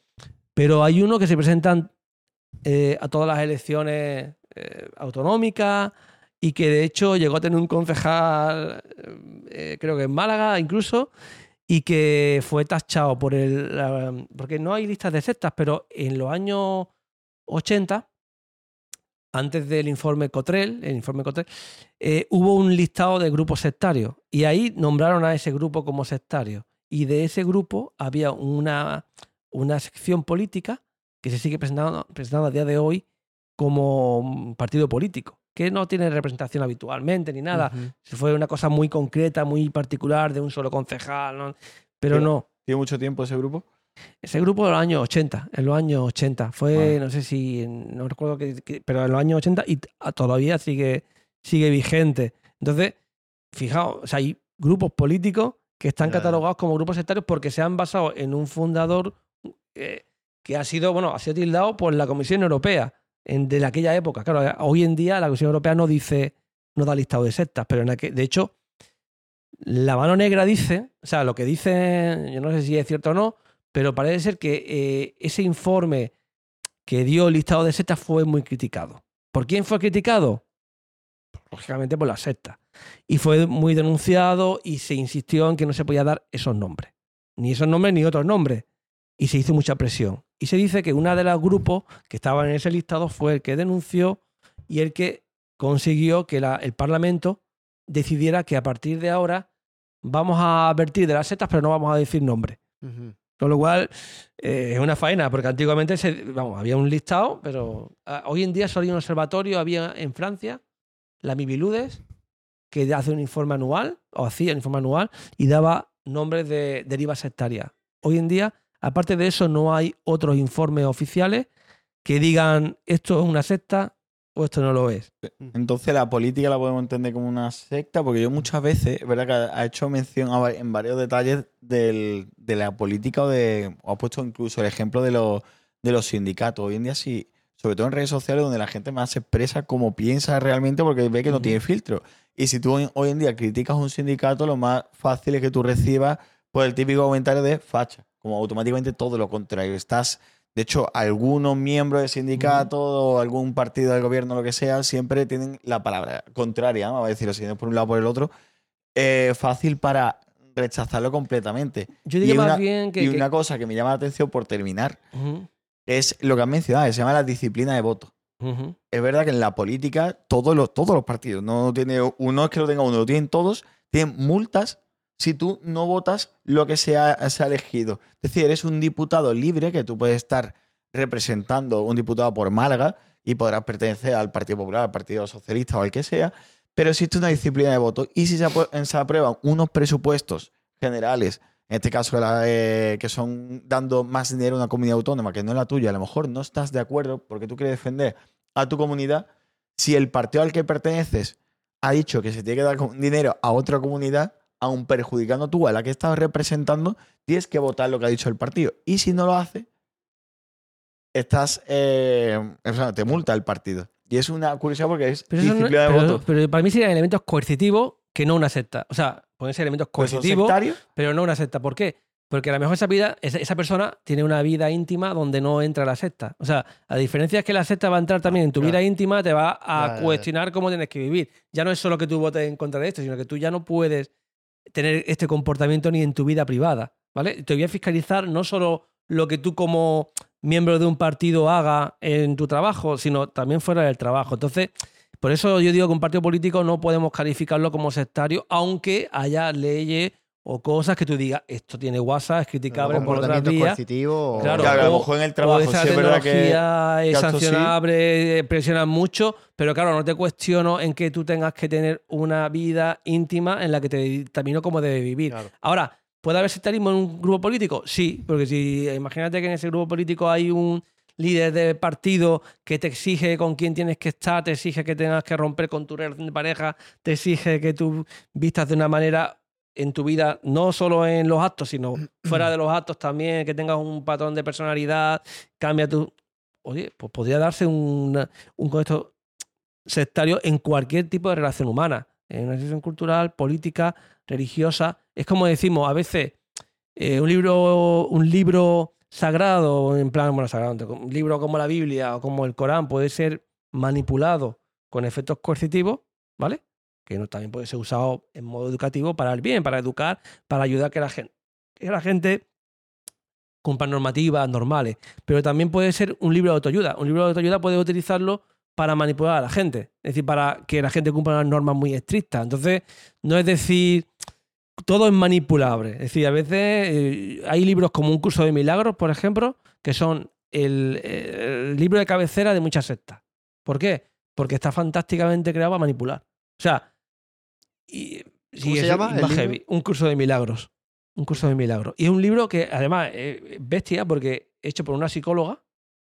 Cágate, o sea, cuidado con los psicólogos, ¿eh? Ya, No, no. Eh, O sea, saben todas. que, bueno, yo, yo tengo por ahí, ahí- ahí- yo tengo mi hipótesis ahí un poco conspiranoica, pero bueno, es que, fijaos, eh, el libro sale eh, por una psicóloga que dice que es atea, que es escéptica, ¿vale? Dice, pero de pronto que un día dice que Dios empieza a hablarle, ¿vale? Y entonces empieza a escribir lo que Dios le dicta. Y eso es el libro. El libro es un libro dictado, o sea, dice que no lo ha escrito ella, ella es la facilitadora, el libro está escrito supuestamente por Dios. Esto es una persona que dice ser atea o escéptica. Vamos. El precepto perfecto. de yo en esto antes no creía, pero pero ahora. sí. ¿Y qué dices que, Pero que trata el libro? En la ¿Qué- conspiración que tengo es porque el libro te da una guía de cómo desaprender todo. Te da una guía de cómo tienes que eh, apartarte de tu vida previa para desprogramarte, para crearte un nuevo yo. Eso es idea para una secta. A una secta le viene porque kenificado, porque es la idea de decir, tú, eh, todo lo que tus fracasos vienen porque tú, tu vida te han enseñado de forma inadecuada, yo te voy a enseñar ahora a programarte. Y hay ejercicios concretos además que indica de cómo tienes que hacer y cursos concretos de cómo tienes que actuar para tener una vida como es en condiciones. Claro, eso es ideal para una secta. O sea, no es que el libro sea una secta, pero la li- curiosamente, la pareja de la autora, eh, la- de la autora, se le vinculó con el programa MK Ultra. El programa MK Ultra fue un programa secreto de la FB, del, Servicio de Inteligencia americano, que esto suena un poco conspiranoico, pero es verdad, eh, que en aquella época y probaban el tema de interrogatorios para conseguir sacar a la gente la verdad, eh, uso de drogas, estupefacientes para conseguir que la gente cantara y... O sea, buscaban el control mental con ese programa, ¿vale? Lo intentaban. Y, en ese, y la pareja, que era la psicóloga, creó un libro que para mí es un mayor exponente de control mental a nivel de literatura. Entonces, hay libros de autoayuda.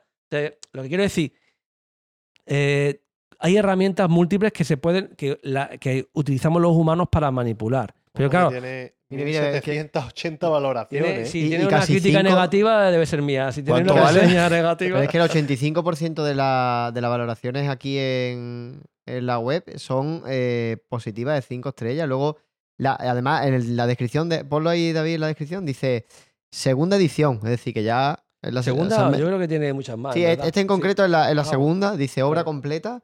Este es un curso de milagros. Es un curso obligatorio.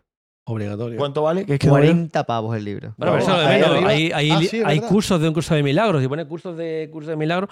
Y entonces tú vas al curso en toda la parte del mundo y ahí tiene, los seminarios tienen que ser Es flipante. mucho más caros. Es flipante porque el curso de milagros se lo ha hecho ella mismo poniendo el- el libro a 40 euros. O sea, el milagro es que se va a hacer El, rica. mila- el milagro es comprar el libro y. Pero- ¿no? Espérate, que quiero, quiero concretar una cosa. La gente que compra este curso, compra el curso esperando No, eso- aprender qué. Eso es un libro nada más. O sea, Bueno, el- libro, perdón, que me he confundido. De autoayuda, entre comillas, eh, que teóricamente la gente compra pues para mejorar. ¿Vale? Y se llama Ajá. un curso de milagros, se llama. Y luego hay grupos que han sido tildados de sectas que tienen como una de sus referencias principales este libro. ¿Vale? Este y otros, y otros, ¿no? Pero en- en- lo que quiero decir, a veces eh, existen mm, doctrinas que Manuales, se entre copian, comillas, ¿no? manuales que se utilizan muy frecuentemente por, igual, en setas de nueva era, en grupos, y, y son muy productivos porque son ideales para conseguir esos objetivos. Claro, si yo quiero un manual para que tú anules tu pasado y digas que tu pasado era imperfecto y que todos tus fracasos tal, pues este libro va en esta línea. Con lo cual, oye, léelo, apréndelo, practícalo y lo- haz los ejercicios. Además, hay libros también de práctica, de ejercicios, de tal. Eh, yo no lo haría, esos cursos, ¿eh? Yo no los recomendaría. Y no digo que sean una secta, ¿vale? Vaya, Pero sí que hay sectas, y de hecho la secta de Castellón, que pillaron, detuvieron y que el gurú al final acabó muerto en prisión, que falleció, no sé cómo, en qué circunstancias, pero era un líder en Castellón, que era una secta que había presuntos abusos sexuales a menores y tal. El libro que encontraron de referencia del gurú era un curso de milagros. Flipas, tío, ¿eh? Qué fuerte, tío. Y no es la única secta que han intervenido con ese libro, ¿vale? O sea, que los libros de autoayuda a veces hacen mucho daño también, ¿eh? Algunos libros de autoayuda. Cuidado. Flipas, Bueno. tío. A ver, podemos hacerle competencia al libro y este podcast. Eh, que dar todos los tips para hacer una secta, El ¿sabes? Que la claro. gente O que nos patrocine el libro, nos patrocine el programa y, y recortamos la parte, ¿no? ¿Te imaginas? la ¿Te autora. imaginas? Oye, mira, vamos a esa polla. parte y os paso patrocino uno. la temporada. ¿Te Es que el paso, el paso uno sería, yo antes esto no me lo creía, pero, Pero ahora, ahora- Lo he hecho el curso y me da cuenta nada. de que, oye, ha venido Dios a verme. A lo mejor hay que experimentarlo. Os digo yo que hace poco me infiltré en una cosa de esta, no en esa, pero me infiltré porque estaba yo escribiendo sobre las constelaciones familiares, que es otra psicoterapia chunga y tal. Y digo, bueno, pues hay que vivir las cosas, ¿no? Y me dio por infiltrarme y meterme en una. Y a veces, claro, cuando las vives, pues Ah, cambia pero que te fuiste o- físicamente. Sí, fui. Vas con tu metí. gabardina, te pones peluca. Lo curioso es que había gente de allí que yo sé que me conocía y que sabía a qué me dedicaba y digo, no sé si me van a echar o, me, o se van a hacer el tonto conmigo o Sí, rollo o- Tamayo. claro, eh, cuando claro, se pero infiltra, me colé y tal y al final yo iba, no, no quería participar, pero me sacaron de participante al final. Entonces Hostia, acabé costelando, acabé ¿Y siendo miembro de... Saliste de participante. Bueno, Por me ejemplo. sacaron, me sacaron, porque ahí el, el tema de constelaciones familiares, que es una psicoterapia, eh, es la idea de que ellos creen que, bueno, son muy comunes, lamentablemente están muy de moda, y mucha gente las ha hecho. Y digo, no una secta tampoco, es una psicoterapia, no una secta. Pero que, se, que muchas sectas utilizan las constelaciones como parte de tecnología de manipulación. Es decir, esta Ya. es una herramienta ideal para yo manipularte, ¿no? Y otra- otros lo pueden emplear de un modo menos bestia, pero de modo menos manipulador, aunque para mí nunca son buenas. O sea, para mí nunca son herramientas. La constelación estamos hablando de, de la astrología. Sí, No, no. También le llama configuraciones. Sí, es que tiene ese nombre, pero la idea es por lo siguiente: es como que tú- ellos piensan que todos los traumas tienen de, de un árbol genealógico de tu familia que hacen, y es decir, todos los traumas que tienes vienen del pasado, de generaciones pasadas. Es la constelación, es como Ah, tu vale, familia, vale. es como los miembros Lo de he la. entendido mal. Yo, Claro, no, no, pero es que Es que llega da- a esa idea. da- induce a error. Da esa idea. Induce a esa, ese pensamiento. Y entonces, en esa constelación, por así decirlo, eh, de miembros familiares hay que indagar dónde está el origen del trauma. Por ejemplo, imagínate que pues yo soy tímido con las mujeres, ¿no? Que, bueno, espero que no, pero sí, soy tímido con las mujeres. Entonces llega la, la facilitadora de la constelación, me saca a mí allí adentro, me sacan varias personas participantes y me saca pues a la abuela, a la bisabuela, a gente que supuestamente está implicada en el problema de por qué yo tengo timidez con las mujeres, ¿no? Y entonces ahora, de pronto, pues eh, llevan a cabo representaciones de un pasado supuesto, donde todo lo que ocurre en ese momento modifica y cambia todo lo que ha pasado en la realidad. O sea, es una historia muy rara, porque es como que tú conectas con una nube, una nube, con una nube de esotérica extraña, y lo que ocurre en ese momento no es una representación teatral, sino es algo que está cambiando lo que ha ocurrido en el pasado, con lo cual es una paranoia mental que llega a pensar... Me, me recuerda a la técnica de la silla vacía. De hecho, la silla vacía se utiliza mucho dentro de, Claro, de, claro. esa- de esas psicoterapias también. ¿Podéis contar que la silla vacía? La silla vacía es cuando eh, quieres contar un trauma, así a grandes rasgos. O sea, la persona tiene, el paciente tiene un trauma y se pone en una silla y delante otra silla. Si no, a lo mejor me equivoco, ¿eh? Y la otra silla está vacía. Y te, o sea, mm, pones como tú delante de esa silla y qué cosas te querrías decir o qué cosas crees que has hecho mal. O... Como que le estás hablando a tu mismo yo, o bien achacándote los problemas, o bien solucionándote los problemas. Depende. O un es que- espejo, lo ¿sabes qué típico de hablar del que espejo. Este tipo de pseudoterapia eh, están muy inducidas por el propio terapeuta. Es, pro- es como que el, el propio terapeuta es el que te va dando el camino y te va diciendo las cosas que tú tienes que decir o hacer, entre comillas, ¿sabes? Exacto. Como es demasiado guía.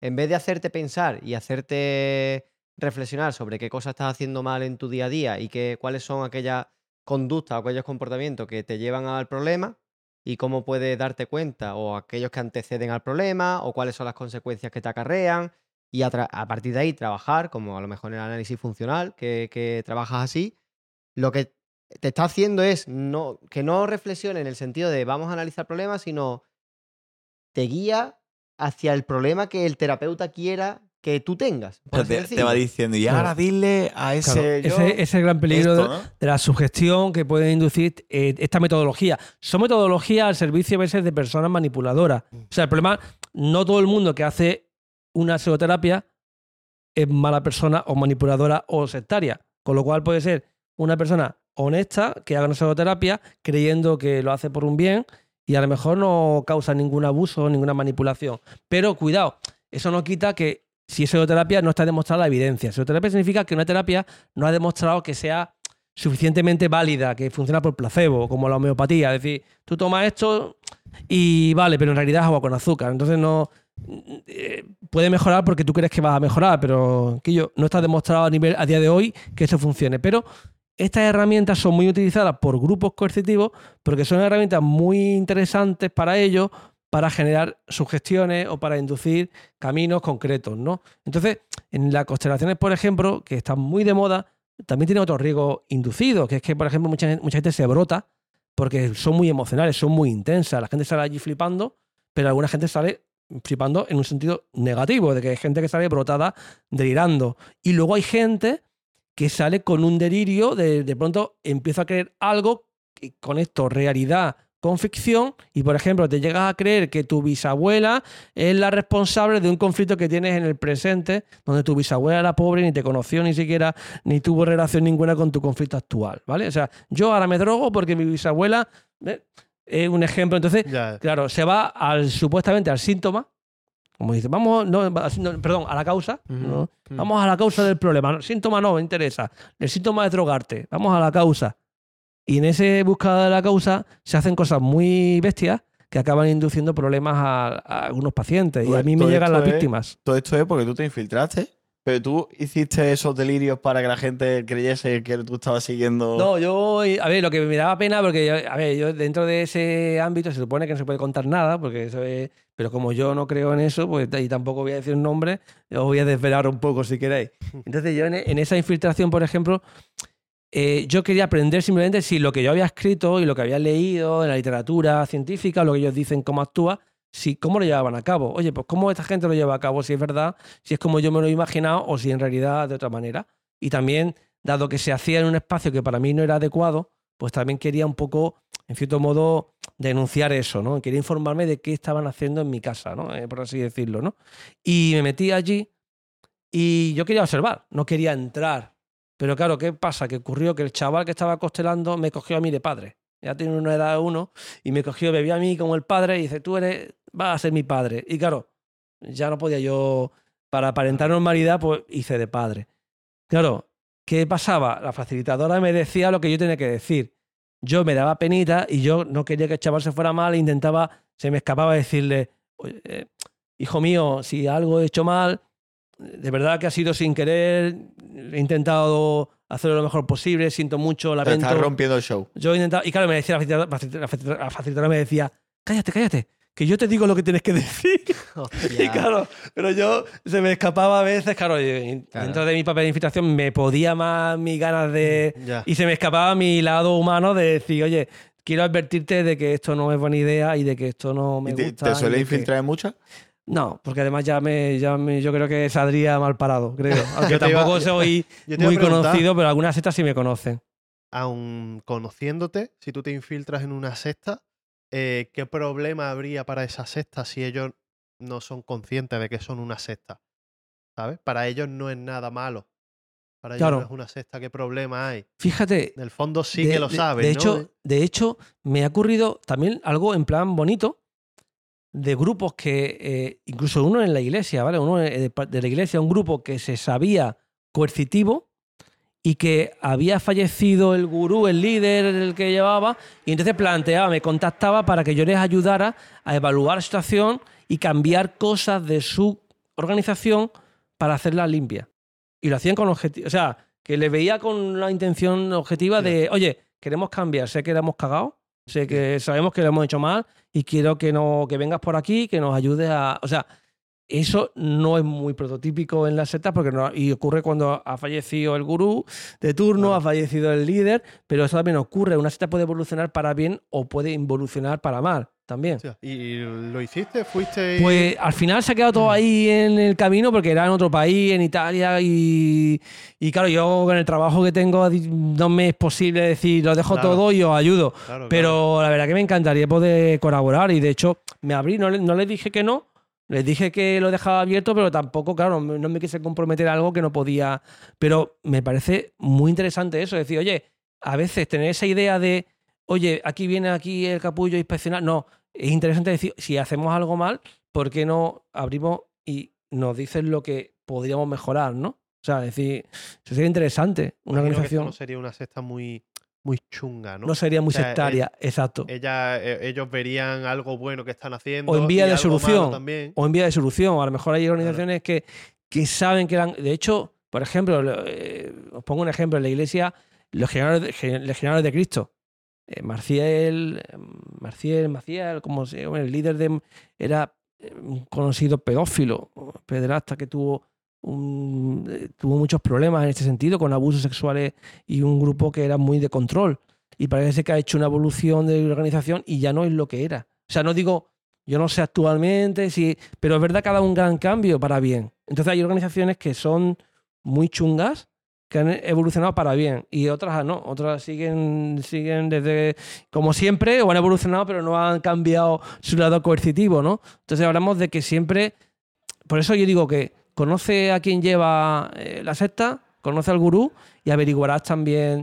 Es más, puede ocurrir que haya organizaciones sectarias que en una sede sea muy jodida y en otra funciona medio bien. Porque a lo mejor líder del gurú. el que lo lleve, el que lo lleva allí, va un poco por libre, le da un poco de libertad y lo lleva de un modo más alternativo. Y a lo mejor allí no es heavy y en este sitio, en cambio, uff, súper intenso. O sea, Claro. para que veáis un poco de que lo de. Por eso hablamos de relación sectaria. A lo mejor tú estás en un grupo y aquí no ves ningún problema, pero yo estoy en ese grupo y he, y he sufrido. Una pregunta, ¿se, se, se persiguen seriamente las sectas en España o existe una tolerancia? Desde mi punto de vista, mm, eh, estamos eh, muy suspensos, aunque es verdad que tengo un punto positivo en los últimos años, últimos dos años, para bien. En algún cambio, en el ámbito policial, por ejemplo, ha habido.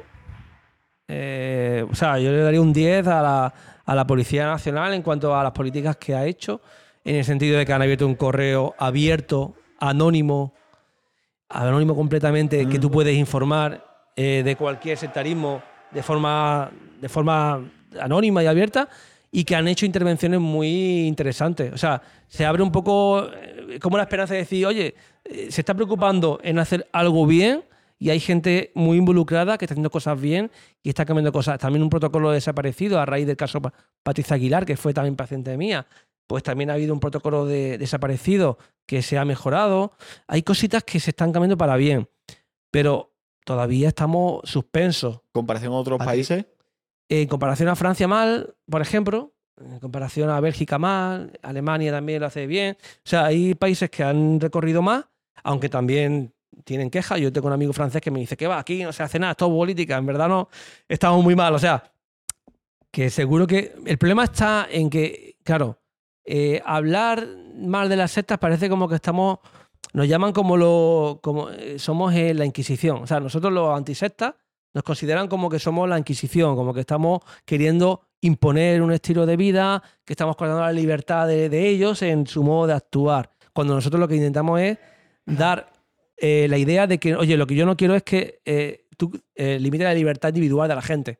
A mí me da igual lo que tú creas. O sea, yo no, no voy a criticar tu creencia. Lo que yo critico es que tú humilles a la gente, o que tú manipules, o que tú sometas con la excusa de una verdad absoluta, con la excusa de un mal, o sea, de la excusa de un objetivo ideal, como hemos dicho, ¿no? Pero eh, en- es difícil, ¿por qué? Porque a veces eh, dar un paso supone mil resistencias. Por ejemplo, a nivel político, vamos a intentar implantar esto. Ahora, eh, si hablamos de lista de sectas, claro, hay muchos ofendidos. Hay, mucha gente ofendida. Oye, no, si esto no es tan grave, porque en verdad mi primo tan. O sea, es muy fácil que haya gente que defienda planteamientos. El mismo colegio de psicólogos. Imagínate, vamos a plantear solo en psicología qué es psicoterapia, qué no es. Ahora ponte. Abre. Bueno, hay, hay un- hay una lista. abre el ¿no? debate. Salió una lista hace dos años, puede ser, más o menos, creo. Pero claro, abre ese debate y se te echan encima. Porque en ese momento la psicoterapia, es decir, hay un listado que pone el gobierno, bueno, pues ya se politiza, eso es la Inquisición, está ahí en contra de las terapias complementarias, está ahí en contra de tal, porque en realidad esto no es una secta, porque en realidad esto... O sea, siempre va a haber, claro, la, la oposición de que las sectas están en todos lados. Con lo cual, eh, tú perteneces al grupo, se meten con tu grupo, pues tu grupo no es sectario. Entonces, a ver, lo que hay que intentar es mucha prevención, e intentar introducir elementos de prevención a nivel incluso educativo para que la gente no sea manipulada, para que no sea con nombre y apellido, ¿vale? Pero educar a la gente para que entienda esa bandera roja, como decíamos, oye, pues si te aíslan de gente, chungo. Si te dicen cómo tienes que vivir, chungo. Si te dicen mucha prevención, eh, pero también yo diría que tendría que haber una ley que sancionara más la coerción manipulativa. ¿Por qué? Porque hay casos muy, muy claros en los que no hay delito claro, pero el delito de manipulación existe. O sea, yo te, si yo a través de mi tecnología consigo que tú me dones todo tu patrimonio y te quedes sin nada, yo te estoy manipulando, por mucho que tú aparentemente estés obrando en libertad. Claro. Yo he hecho una tecnología jodida y no he utilizado un cuchillo. Claro, y tú claro. crees, te crees libre, pero luego, si te arrepientes, vas a decir, no, no, yo he sido engañado, pero yo lo he hecho porque realmente creía que no estamos protegidos por, por- ni por la ley, ni. Bueno, es que realmente yo creo que, que cuando alguien me llega a mí con un problema sectario, lo primero que, que a veces quiere es como decir, bueno, ¿qué puedo hacer? ¿Dónde denuncio? ¿Dónde? Y las familias se dan cuenta de que no hay, no pueden denunciar muchas veces, porque ¿qué denuncian? O sea, vale, si ha habido un abuso sexual, grave, pues sí, pero si no hay, si hay manipulación, ¿qué denuncias? Pero te han obligado, te han puesto un cuchillo, te han dicho que si no lo haces, te... No, oye, lo he hecho voluntariamente. Pero en realidad no quería hacerlo. Pero ¿en qué quedamos? ¿Lo quería hacer o lo que.? Por ejemplo, el tema sexual. Si yo te hago creer, es un ejemplo para que lo veáis muy bien. Si yo, por ejemplo, empiezo con masaje, ¿vale? Poquito a poco, el embudo de venta. Empiezo con masaje. De los masajes paso a tocamientos. Porque tú, como mujer liberada, no puedes tener un complejo de que tu cuerpo no es malo. Oye, tocar es normal. No hay límite. Yo te toco, es positivo, es confianza. Te voy poco a poco introduciendo. Ahora, no con un líder, con otras personas, terceras personas. Te introduzco en tocamientos con terceras personas. Para que yo parezca que no tengo un interés en acostarme con la chica esta, ¿no? Y llega un momento en el que tengo que liberar tu chakra. Y para liberar tu chakra tengo que masajear tu clítoris.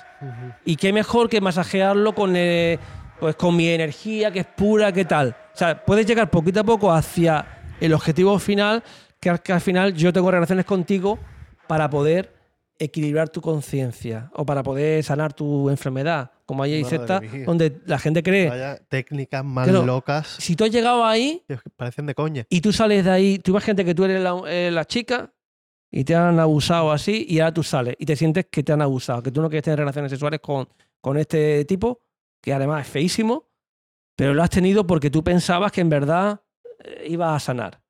Y ahora vas a la policía y denuncias. Ya. Para mí debería ser denunciable, porque hay un engaño. Porque la persona se le ha manipulado para que crea que esa es la, la forma de poder pues, sanar o de poder equilibrarse o de poder. Vale, que eh, podéis pensar desde fuera que es que, pobre- es que ingenua es. No, pero es que ha sido gradual, ha sido muy sutil, ha sido con un grupo de gente y al final consiguen llegar a límites insospechados, ¿no? Y aunque os parezca muy bestia, esto de la explotación sexual es muy frecuente en sectas, ¿no? Y me parece genial que si lo hacen en libertad, ¿vale? Si tú quieres tocar, quieres tener relaciones sexuales de forma abierta o drogarte en libertad porque tú creas que lo quieres hacer por libertad, pues vale. Pero si lo haces porque si no lo hago Ya. voy a estar mal o si lo hago voy a conseguir un fin que no es el que me han vendido que para mí me están estafando. Sí, claro. Señores, Perdona que yo me enrollo. No, no, no, que va, que va, que va, que va. Todo eso O sea, está perfecto. Al, al- revés. Mm. yo quería hacer un apunte. Estamos casi llegando al final. Tenemos ahí varias cosillas. Yo os pregunto, ¿tenéis algo en concreto que queráis preguntar para lanzar estas preguntas? Y, y vamos finiquitando la entrevista, no por nada, sino porque ha entrado aquí el Frente Boquerón en Giants y Es está... normal, normal, que está en la watch party. Esta, Sí, claro, claro, sí. Pero Nos se están escucha, ¿eh? aplaudiendo, ¿eh? Nos están aplaudiendo. ¿Se, se- El micro no se se oye escucha. mucho? Claro, un poquito nada, sí se nada, tiene que escuchar. De todos modos, se escuchará por estos micros, lo bajamos. Son creo fans. que sonido de. Son exacto. fans. Es como la serie, que Sí. los aplausos. No, no, que Eh, yo, tengo, yo tengo una pregunta que hacer, no sé si... yo, yo estoy. Dale, tira. Vale. tírale. Yo te quería preguntar acerca de la masonería, que parece que ahora está muy de moda. Y estuve escuchando hace poco una entrevista a un masón del Club 113 y escuchándolo, coño, uno dice, ella, si es que quiero entrar yo, yo quiero ser masón. Se supone, corrígeme si me equivoco, pero yo lo que entendí es que la masonería lo que persigue a rasgos generales es el crecimiento ¿no? de la persona. El, al final acabar aprendiendo. Una sociedad mejor también, una sociedad también buscan lo de la sociedad, mejorar la sociedad. Claro. también. Ahí está, Eso sí. es de- punto- de crear una sociedad. Yo- me gustaría, me ha, me ha gustado mucho el, el tema que acabas de, de plantear.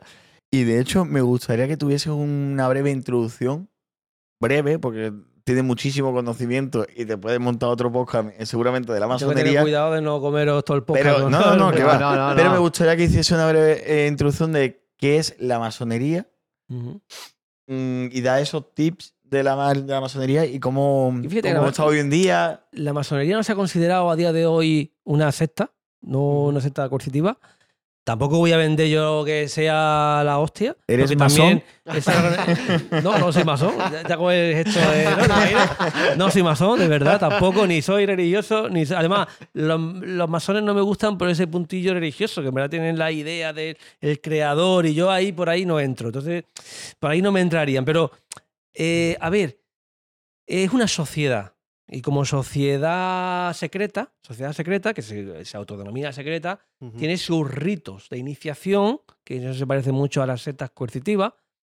Tienen sus secretos, tienen su modo de proceder, tienen, pueden tener elementos a lo mejor, y de hecho, yo diría que sí puede haber grupos concretos masónicos que podrían ser derivas sectarias, pero no podemos decir la masonería es una secta. O sea, es como lo que hemos dicho. ¿Puede haber una secta en, el, en la iglesia de tal sitio? Sí, porque a lo mejor el sacerdote de turno es un cabrito y tiene su grupo sectario montado. Pues con la masonería diría lo mismo. Puede haber eh, algún masón que utilice esa tecnología y aproveche para poder y tal y cual, pero la lo que es la filosofía real de la masonería no, o la metodología y lo que persigue en sí no es sectaria. Y de hecho hay mucha posición y suele haber muchos enemigos entre iglesia y masones. Como que hay mucha lucha porque lo- y los dos buscan casi el mismo fin. ¿Qué, Eh, qué persigue entonces la masonería concretamente? yo lo poquito, porque no soy experto en, ma- en masonería, pero lo que, lo que conozco eh, tienen como una mentalidad de mejorar la sociedad, de hacer que todo el mundo tenga una serie de mínimos, como en- no digamos un comunismo, pero sí una idea de que todo el mundo tenga una serie de mínimas necesidades cubiertas y de que la gente poderosa tenga una responsabilidad también en construir un mundo más equitativo, más equitativo, más justo. Eso parece que estoy viendo muy bien la masonería, todo el mundo va a querer entrar. Pero hay que tener un cuidado porque muchas veces eh, los- lo que son los estatutos de cualquier organización sectaria también suenan muy bien. Yo me he leído, por ejemplo, por poner un ejemplo, tú lees el estatuto del Opus Dei y te lo lees abiertamente y dices, yo quiero ser del Opus Dei. O sea, te lo lees y dices, hostia, esto es la hostia. Y ves lo que dicen las ex miembros de Opus Dei y dices, no quiero ahí entrar ahí ni de coña. O sea, que una cosa es lo que muchas veces el problema de, esta- de estas organizaciones, que se venden genial. Ya, ya. Igual que cuando alguien va a lo de Yados y dice, hostia, eh, te lo venden muy bien. Allí va a ser el puto amo, voy a tener un Lamborghini en la puerta, voy a tener un pedazo de chica y un cuerpo 10. Pero luego entra y dice, hostia, pues no, con, no consigo el Lamborghini. Y, y estoy pasando hambre. Eh, exacto. Entonces, no, Ya, no- se venden muy bien. Pero la masonería no se considera porque se considera que se creó en un momento histórico como sociedad secreta y ha tenido mucha, eh, en Francia, un desarrollo brutal de sociedades de todo tipo, de eh, logías muy diferentes, y alguna de ellas se ha podido tener en controversia, es decir, la logía de tal y cual, pero no podemos generalizar todos los masones son sectas. Y eso que yo soy, que, que me pueden decir, no, es que a lo mejor tú Ni tampoco. Y de hecho, cosa que no me gusta. De hecho, una de las veces que salió una chica masona hablando y tal, comentaba unas cosas que digo, uy, red, eh, bandera roja, ¿no? Esto no me gusta porque hay elementos que pueden ser criticables, pero en sí no diría que, que sería una secta. A, Sí. a mí me gustan muchos detalles y hay una. que a veces eh, muchos pensamientos se acaban transcribiendo en la realidad o eres capaz de entenderlo viendo las construcciones que acaban teniendo. Ujú. Y hay una construcción arquitectónica muy bonita, que es un palacio, que es el Palacio Quinta Regaleira, que seguramente mucha gente que está escuchando lo conoce, que está en Sintra, en Portugal. Ujú. Y es un palacio donde, el- no me acuerdo exactamente quién era, pero el- la construcción se basó en toda la filosofía masónica. De hecho, Hostia. tiene diferentes eh, zonas. Hay, un- hay una torre invertida que es un pozo, que se habla así, donde todo, incluso todos los escalones están medidos. eh, habla también de la- o sea, está basado también en la Divina Comedia. Está basado en, todo- en los escalones, son diferentes, son, creo que eran seis, cada tres escalones cada uno, eh, di- dividido en diferentes partes. Y está increíble. Y también va, va teniendo esa representación que va teniendo, de acuerdo, por ejemplo, desde el inicio de la. Tú ves la parte de arriba de, de todo el palacio, tiene un- unos jardines que son gigantes, y la parte de arriba, la flora que tiene, toda la, la vegetación, es totalmente desordenada, un poco mm, caótica. vida. Claro, Como- caótica exactamente, pero te habla como del- de la iniciación de la Tierra, o de la civilización. De, tú te vas a la parte de arriba y está todo desordenado, son helechos, son plantas muy mm, eh, pues, básicas de que, que existen desde hace pues, eh, miles de años, y luego va- vas bajando el palacio y cada vez te vas encontrando en los jardines más ordenados. ¿Vale? Y acaba una zona como el jardín japonés, donde está totalmente todo cuidado. Y hay diferentes maneras de llegar hasta abajo. Puedes llegar desde un laberinto de- en el jardín que te va- vas pasando por todas las partes del jardín o incluso puedes coger el pozo iniciático que abajo tiene una rosa, eh, una rosa, no me acuerdo cómo era, una rosa no sé exactamente, pero es, es donde se realizaba, tú ibas pasando por todo el tema de la Divina Comedia, que son las diferentes plantas, llegas abajo y estaba esa rosa. En esa rosa es donde se celebraban los ritos de iniciación La sabiduría, la. Claro, la- masónicos. Y a través de ahí ten- tienes un atajo que vas por dentro de la tierra, ¿vale? Que son es un- unas cavernas que hay que no tienen ningún tipo de luz, donde vas pasando por diferentes lagos que simulan un río y en ese río desemboca de un lago subterráneo que cuando sales te encuentras todo el jardín totalmente ordenado. Y es una filosofía. Muchas veces yo cuando voy allí eh, y hago las explicaciones del tour de, de- de Sintra, digo, mi- tengo mi, mi croquis para explicarlo, obvia- obviamente, no como ahora que no me acuerdo, pero siempre me llama mucho la atención que hablo y digo, esto Coño, lo ha si hecho no- un si no te psicópata. ahora, cuando te acuerdes, no veas, ¿eh? Claro, pero que ir muchas veces. Claro, con datos, con fechas, con. Incluso cuando vas por allí pues, hay muchísimos pequeños detalles que suelo resaltar que, que ahora mismo no me acuerdo, son- sobre todo que son gráficos. Pero cuando llegas allí, muchas veces a la gente le digo, esto lo ha hecho un psicópata. Porque esta manera de, de Ujú. excavar la tierra para crear toda esa galería y desde arriba hasta abajo, y ahí Ujú. el atajo de llegar a la, a la vida civilizada está a través de esa caverna, esa caverna que pasa por ese, ese pozo. Tienes que pasar así por, así por el camino, ¿no? Es como decir. Puedes hacerlo de dos maneras, o por el laberinto, que entonces pasas por todas las fases y te recorre y tarda mucho más, o tiras por el pozo iniciático Claro. y en la parte de iniciación a través de la, luz. de expectativa, ¿no? De Eh, hecho, la torre invertida simboliza como ese útero de la Tierra que da, genera la vida, que, que es un pequeño río que luego desemboca en un lago. Por eso hay que tener mucho cuidado con la, toda organización que, aunque sea brillante y tal, cuando se habla de elitismo, de vamos a ser los mejores, vamos a ser superiores, vamos a. eh, todo eso es, un o sea, eh, es un terreno ideal para la manipulación. Entonces, muchas veces jugar con nuestro autoestima, con nuestro ego, es algo que todo manipulador hace. Incluso ya no la secta, los psicópatas. O sea, un psicópata eh, va a intentar estudiarte bien, conocer tus necesidades y potenciar esas necesidades para explorarte mejor. Es decir, un psicópata dice, pues si yo quiero tal, pues te voy a ir a apretar hasta el máximo, y pero voy a escucharte bien qué necesitas para... O sea, tienes mucha empatía, los psicópatas tienen mucha empatía cognitiva. O sea, te comprenden mejor que, que nadie. O sea, parecen tus mejores amigos. Y los líderes sectarios les pasa lo mismo. O sea, son... Por eso a veces la apariencia o los estatutos no nos fiemos. O sea, que aunque no tachemos a esta organización de, de, sectaria, sí deciros que a veces ese, la presentación suele ser siempre muy chula en todas las sectas. Siempre tienen labores. Además, suelen tener labores humanitarias de verdad. O sea, todas, la secta más jodida que imaginéis hace a veces labores de, humani- de humanitarias. De hecho, eh, no defensores de Cristo, no. La, iba a decir la del país, la de mm, Galicia, ¿cómo era? Eh, los migerianos, los llamados se llama otra manera, pero le llamaban los migerianos. Este tío fue eh, condenado, estuvo en, prisión por abusos sexuales a menores. Creo que fue condenado finalmente, sí, porque estuvo ocho años en prisión. Y, o siete años, bueno, estuvo sus años. Los migerianos, por ejemplo, tenían una labor humanitaria y daban el banco de alimentos, ayudaban a gente pobre, o sea, hacían, ayudaban también a la religión en temas de tareas de pastorales. O sea, eran gente que. Y hay muchas de las personas que estaban involucradas que hacían mucho bien a la sociedad. Y otra secta que había aquí en Pizarra, me acuerdo yo, que ya el gurú ha muerto, me acuerdo yo, que ellos iban también igual con gente desfavorecida, daba alimentos, vendía la idea de padrinar a menores, a, a niños en, en la India.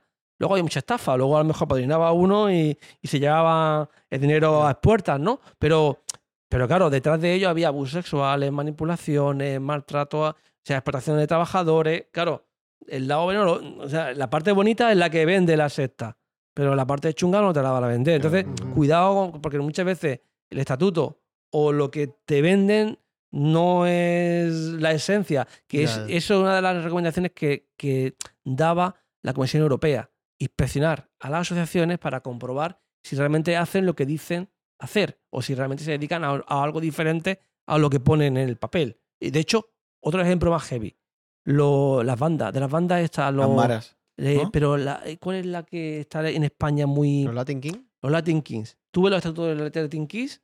Si no podéis buscar el estatuto, el estatuto de Latin Kings y tú quieres ser Latin King, tío. Y dices, hostia, si es que ¿Sí o busca qué? el hermanamiento, eh, o sea, no, no ves nada raro. O sea, tú no puedes denunciar a los Latin King. De hecho, son una asociación legal. Claro, es que lo de. Ya, el lo van a poner. Queremos violar, queremos Parece robar. Parece queremos- que, ya, parece que, que- o sea, sí, parece que soy fan de Jordi Wild, ¿no? Pero en el podcast de, de Wild Project, otra vez, eh, estuvo la fundadora de los Latin King. Y estuvo exponiendo cuáles son los estatutos de los Latin King. Y al final todo radicaba en que eh, eran personas que llegaban aquí, sobre todo jóvenes, Para integrarse, Que- claro. que estaban eh, en riesgo de exclusión social y que al final se juntaban entre ellos para formar, pues eso, un grupo y tener un sentimiento de pertenencia y, de sentirse. Por eso pues, en conviene, cohesionado. conviene la inspección, es decir, comprobar si esa asociación hace lo que dice hacer o si en realidad es la pantalla otra cosa diferente, porque a lo mejor te dices que hace una cosa, pero luego en la práctica nos dedicamos a delinquir o a... no sé- o a- claro, porque a veces la pantalla es muy bonita y yo digo, os aseguro, os miráis los estatutos de Latin King y dices, hostia, esta gente son Mm. de puta madre. Y, Mm. Oye, y es que también es verdad, es que las asociaciones, hasta, hasta los grupos, hasta las bandas, las sectas, tienen un elemento positivo, no todo es negativo, si no, no venderían nada. O sea, si no, Claro. no, nadie se metería. Claro, claro. Si todo es negativo, claro. al final la gente Nadie no, no es tan Incluso, y, tonta. y tú empiezas y empiezas con una labor social muy guay. Yo me acuerdo la chica que se metió en la secta esta de que ayudaba en temas humanitarios, me decía, yo estuve seis meses allí, ella viene de Erasmus, ¿no?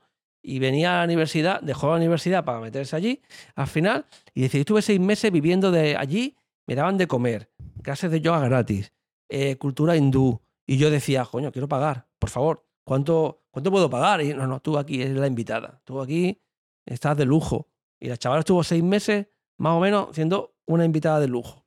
Y la pobre acabó con abusos sexuales, con problemas muy serios y, claro, y denunciando también. Bueno, no llego a denunciar porque por el tema este de la victimización de cómo denuncio algo en lo que yo he participado, que es muy Claro. complicado, y no denunció. Pero ella fue una víctima muy, muy heavy de, la organización sectaria que, pre- que al principio, si se hubiera cortado a los seis meses, nadie diría que es una secta. Hay sectas que tú dices, coño, estas tres meses, si, consi- si consiguiera salir, no habrías visto el lado oscuro. Y hay gente que se ha infiltrado también en grupos coercitivos, periodistas. Recuerdo uno que se infiltró en una secta que está aquí en, en Málaga, pero lo hizo en Barcelona, que también tiene una sede.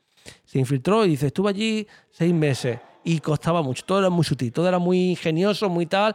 Y se ve la polémica, pero se ve cuando eh, profundizan mucho. Y solo he visto la punta del iceberg, porque seis meses no va a haber lo jodido. O sea, el grupo está considerado eh, para- eh, paramilitar, está considerado de extrema eh, nazi, de tipo nazi.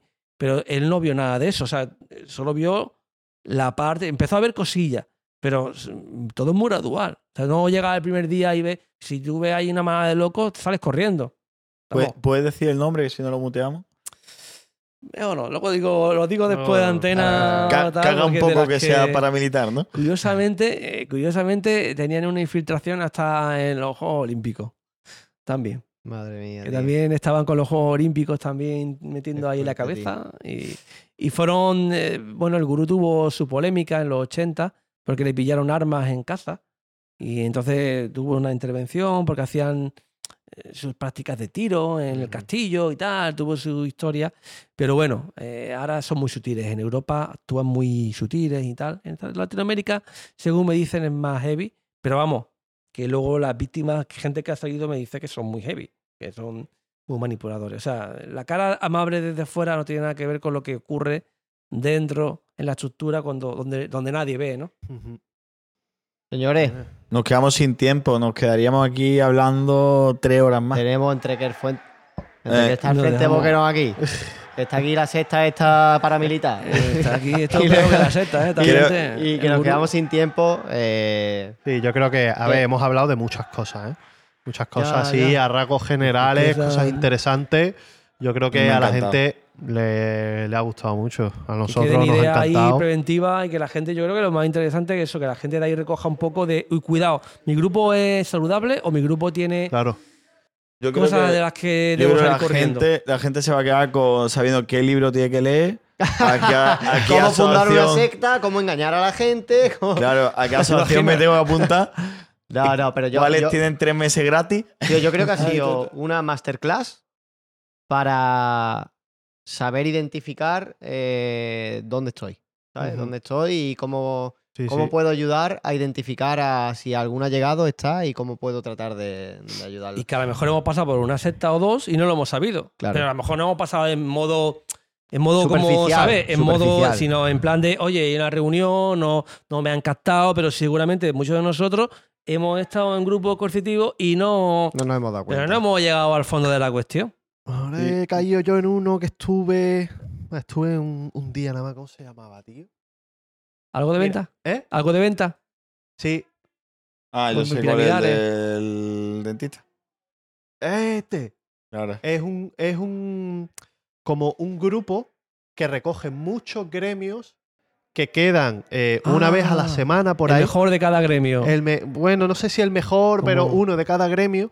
Y la función que tiene cada uno es la de aprenderse la función de cada uno de- de- del grupo. Para así, cuando salgan del grupo, vender los servicios de cada uno de su grupo a otra gente. Es uno que, que tenía dentro que quedar súper de mañana temprano. Sí, bueno, yo la vez que quedé quedaba muy temprano de mañana. En Albacete, en Albacete ahí, cuando estuve viviendo allí, me ofrecieron estar en una selección de, de entidades empresariales Claro. en las que quedaban a las 5 de la mañana. Era una reunión secreta, una reunión que no se conocía y que... Lo A ver, diciendo ya. yo ya no sé- secreto. Ya. Yo no sé cómo, cómo actúan ellos por detrás, pero la verdad es que, bueno, conseguían ventas, ¿sabes? Entonces, lo que quiero decir, no sé si. Por eso lo que hemos dicho, a veces hay grupos que, eh, bueno, hay también grupos que están ahí en plan de hacen cosas entre la línea de, Ya, oye, ya. ¿eh o no, pues habría que investigar. Claro, claro. Muchas veces yo no, tampoco no siempre catalogo, eh, que cataloga es la víctima, que me dice, oye, yo he estado aquí y lo que han hecho conmigo es esto, esto, esto", y te catalogas tú por la presencia. Mm. Claro, claro. Que no, a a veces hay cosas que yo no me atrevo a decir, oye, sí, no. Ahora, a título personal diría, oye, mm, mejor no te arriesgues porque suena Claro. raro, ¿no?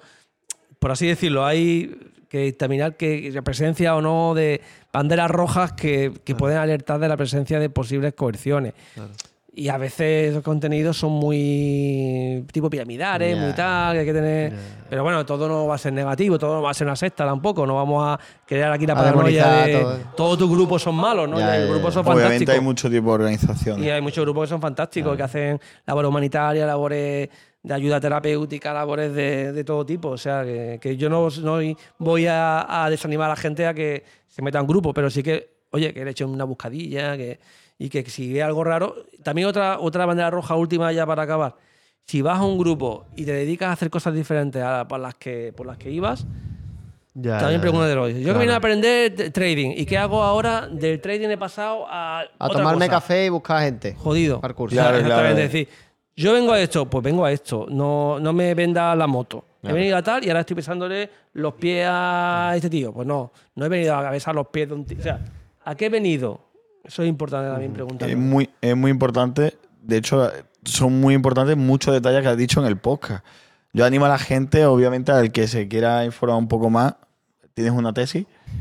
Pueden- pueden- 800 Claro, páginas sí. Tienes dos libros que decir el, el nombre de tu libro. El libro, yo recomendaría el primero, eh, que es así más, más para la gente así menos técnico y con muchos ejemplos, se llama Sectas, cómo funcionan. Y Ya con mi nombre, José Miguel Cueva, le aparece. Y la verdad que yo creo que es una buena herramienta preventiva y a veces te sorprende un poco de esas técnicas y dices, hostia, esto me ha pasado a mí aquí en tal lado. O sea, que a veces hay gente que lo lee y reconoce. Pues yo estoy, Reconoce. estoy convencido que seguramente a- más de uno que nos escuche Pondremos en la buscará, descripción el enlace. del buscará sí, eso. Y ya terminando, te tengo que dar las gracias. y también tengo que dar gracias a nuestros fantásticos patrocinadores. Tengo que darle las gracias a Choyómetro. Tengo que darle a, a- las gracias a Life Pro. Y sobre todo recordar a la gente que todavía está a tiempo de llegar al veranito con abdominales y con su volumen. ¿Vale? Que utilicen el código LPA con un 10% de descuento en los productos. También hay que darle las gracias a Opel por el cochazo que nos ha dejado para recoger a José Miguel, que me voy a, de- a recogerle y ahora te vamos a llevar. Y importante, de vuelta. ¿eh? Claro, porque la batería de Opel dura, no como las demás. Y obviamente tengo que darle también las A gracias a Giants por la animación que nos está dando hoy. Y como no, como siempre, a OGs. OG siempre. Eh, Bueno, Somos muy agradecidos. pues sí. Eh, Josemi, Nada. muchas gracias. Gracias infinitas. Para mí ha sido un orgullo, ha sido un total placer que, que estés por aquí. Que permitas compartir tu sabiduría con nosotros, que permitas que, que este conocimiento llegue a, a gente de a pie, a gente que no, que no es técnica y que creo que a muchos les va a gustar, les va a servir. Y Ya está, nada, yo- o sea que- Gracias por abrir el espacio a vosotros, de verdad, Sí. sinceramente, porque si puede servir de ayuda a una persona ya Totalmente. será Seguramente, sí. suficiente. Y para la Claro. gente que todavía le falte o tenga más ganas de saber un poquito más de muchas cosas que has dicho, Que se vea En Twitter puede buscar. o y que vean lo que no se vio que se publicará este martes, donde hemos tenido a las dos y bastante. media. sí, bueno, a las dos y media, pero hemos tenido algunas preguntitas que no hemos sacado aquí en este podcast. Y si quiere complementar un poquito. ¿Cómo es tu Twitter? Eh, JM Cuevas. Eh, B, B, o, o JM, bueno, JM Cueva, lo pondremos por ahí también. también. Pues Lo si quieres pongo- saber secta o eres del Madrid. Eh, de Málaga mejor. Del. Málaga, bueno, cuando juegues en Málaga, soy, tuit- soy de Twitter Málaga. Unicaja de Málaga, en De verdad. De de Málaga, el baloncesto me flipa. Pues nada, Bueno, señores, yo a modo de conclusión, para toda la gente que haya llegado aquí, imagino que, que bueno, que ya habréis escuchado todas las reflexiones, todos los consejos y habréis llegado, entiendo yo, a la conclusión de que os tenéis que quitar del crossfit. Así que, que nada, señores, espero que os haya gustado. Nosotros nos vamos, vosotros ahí os quedáis con la cara que tenéis. Ay, Ay,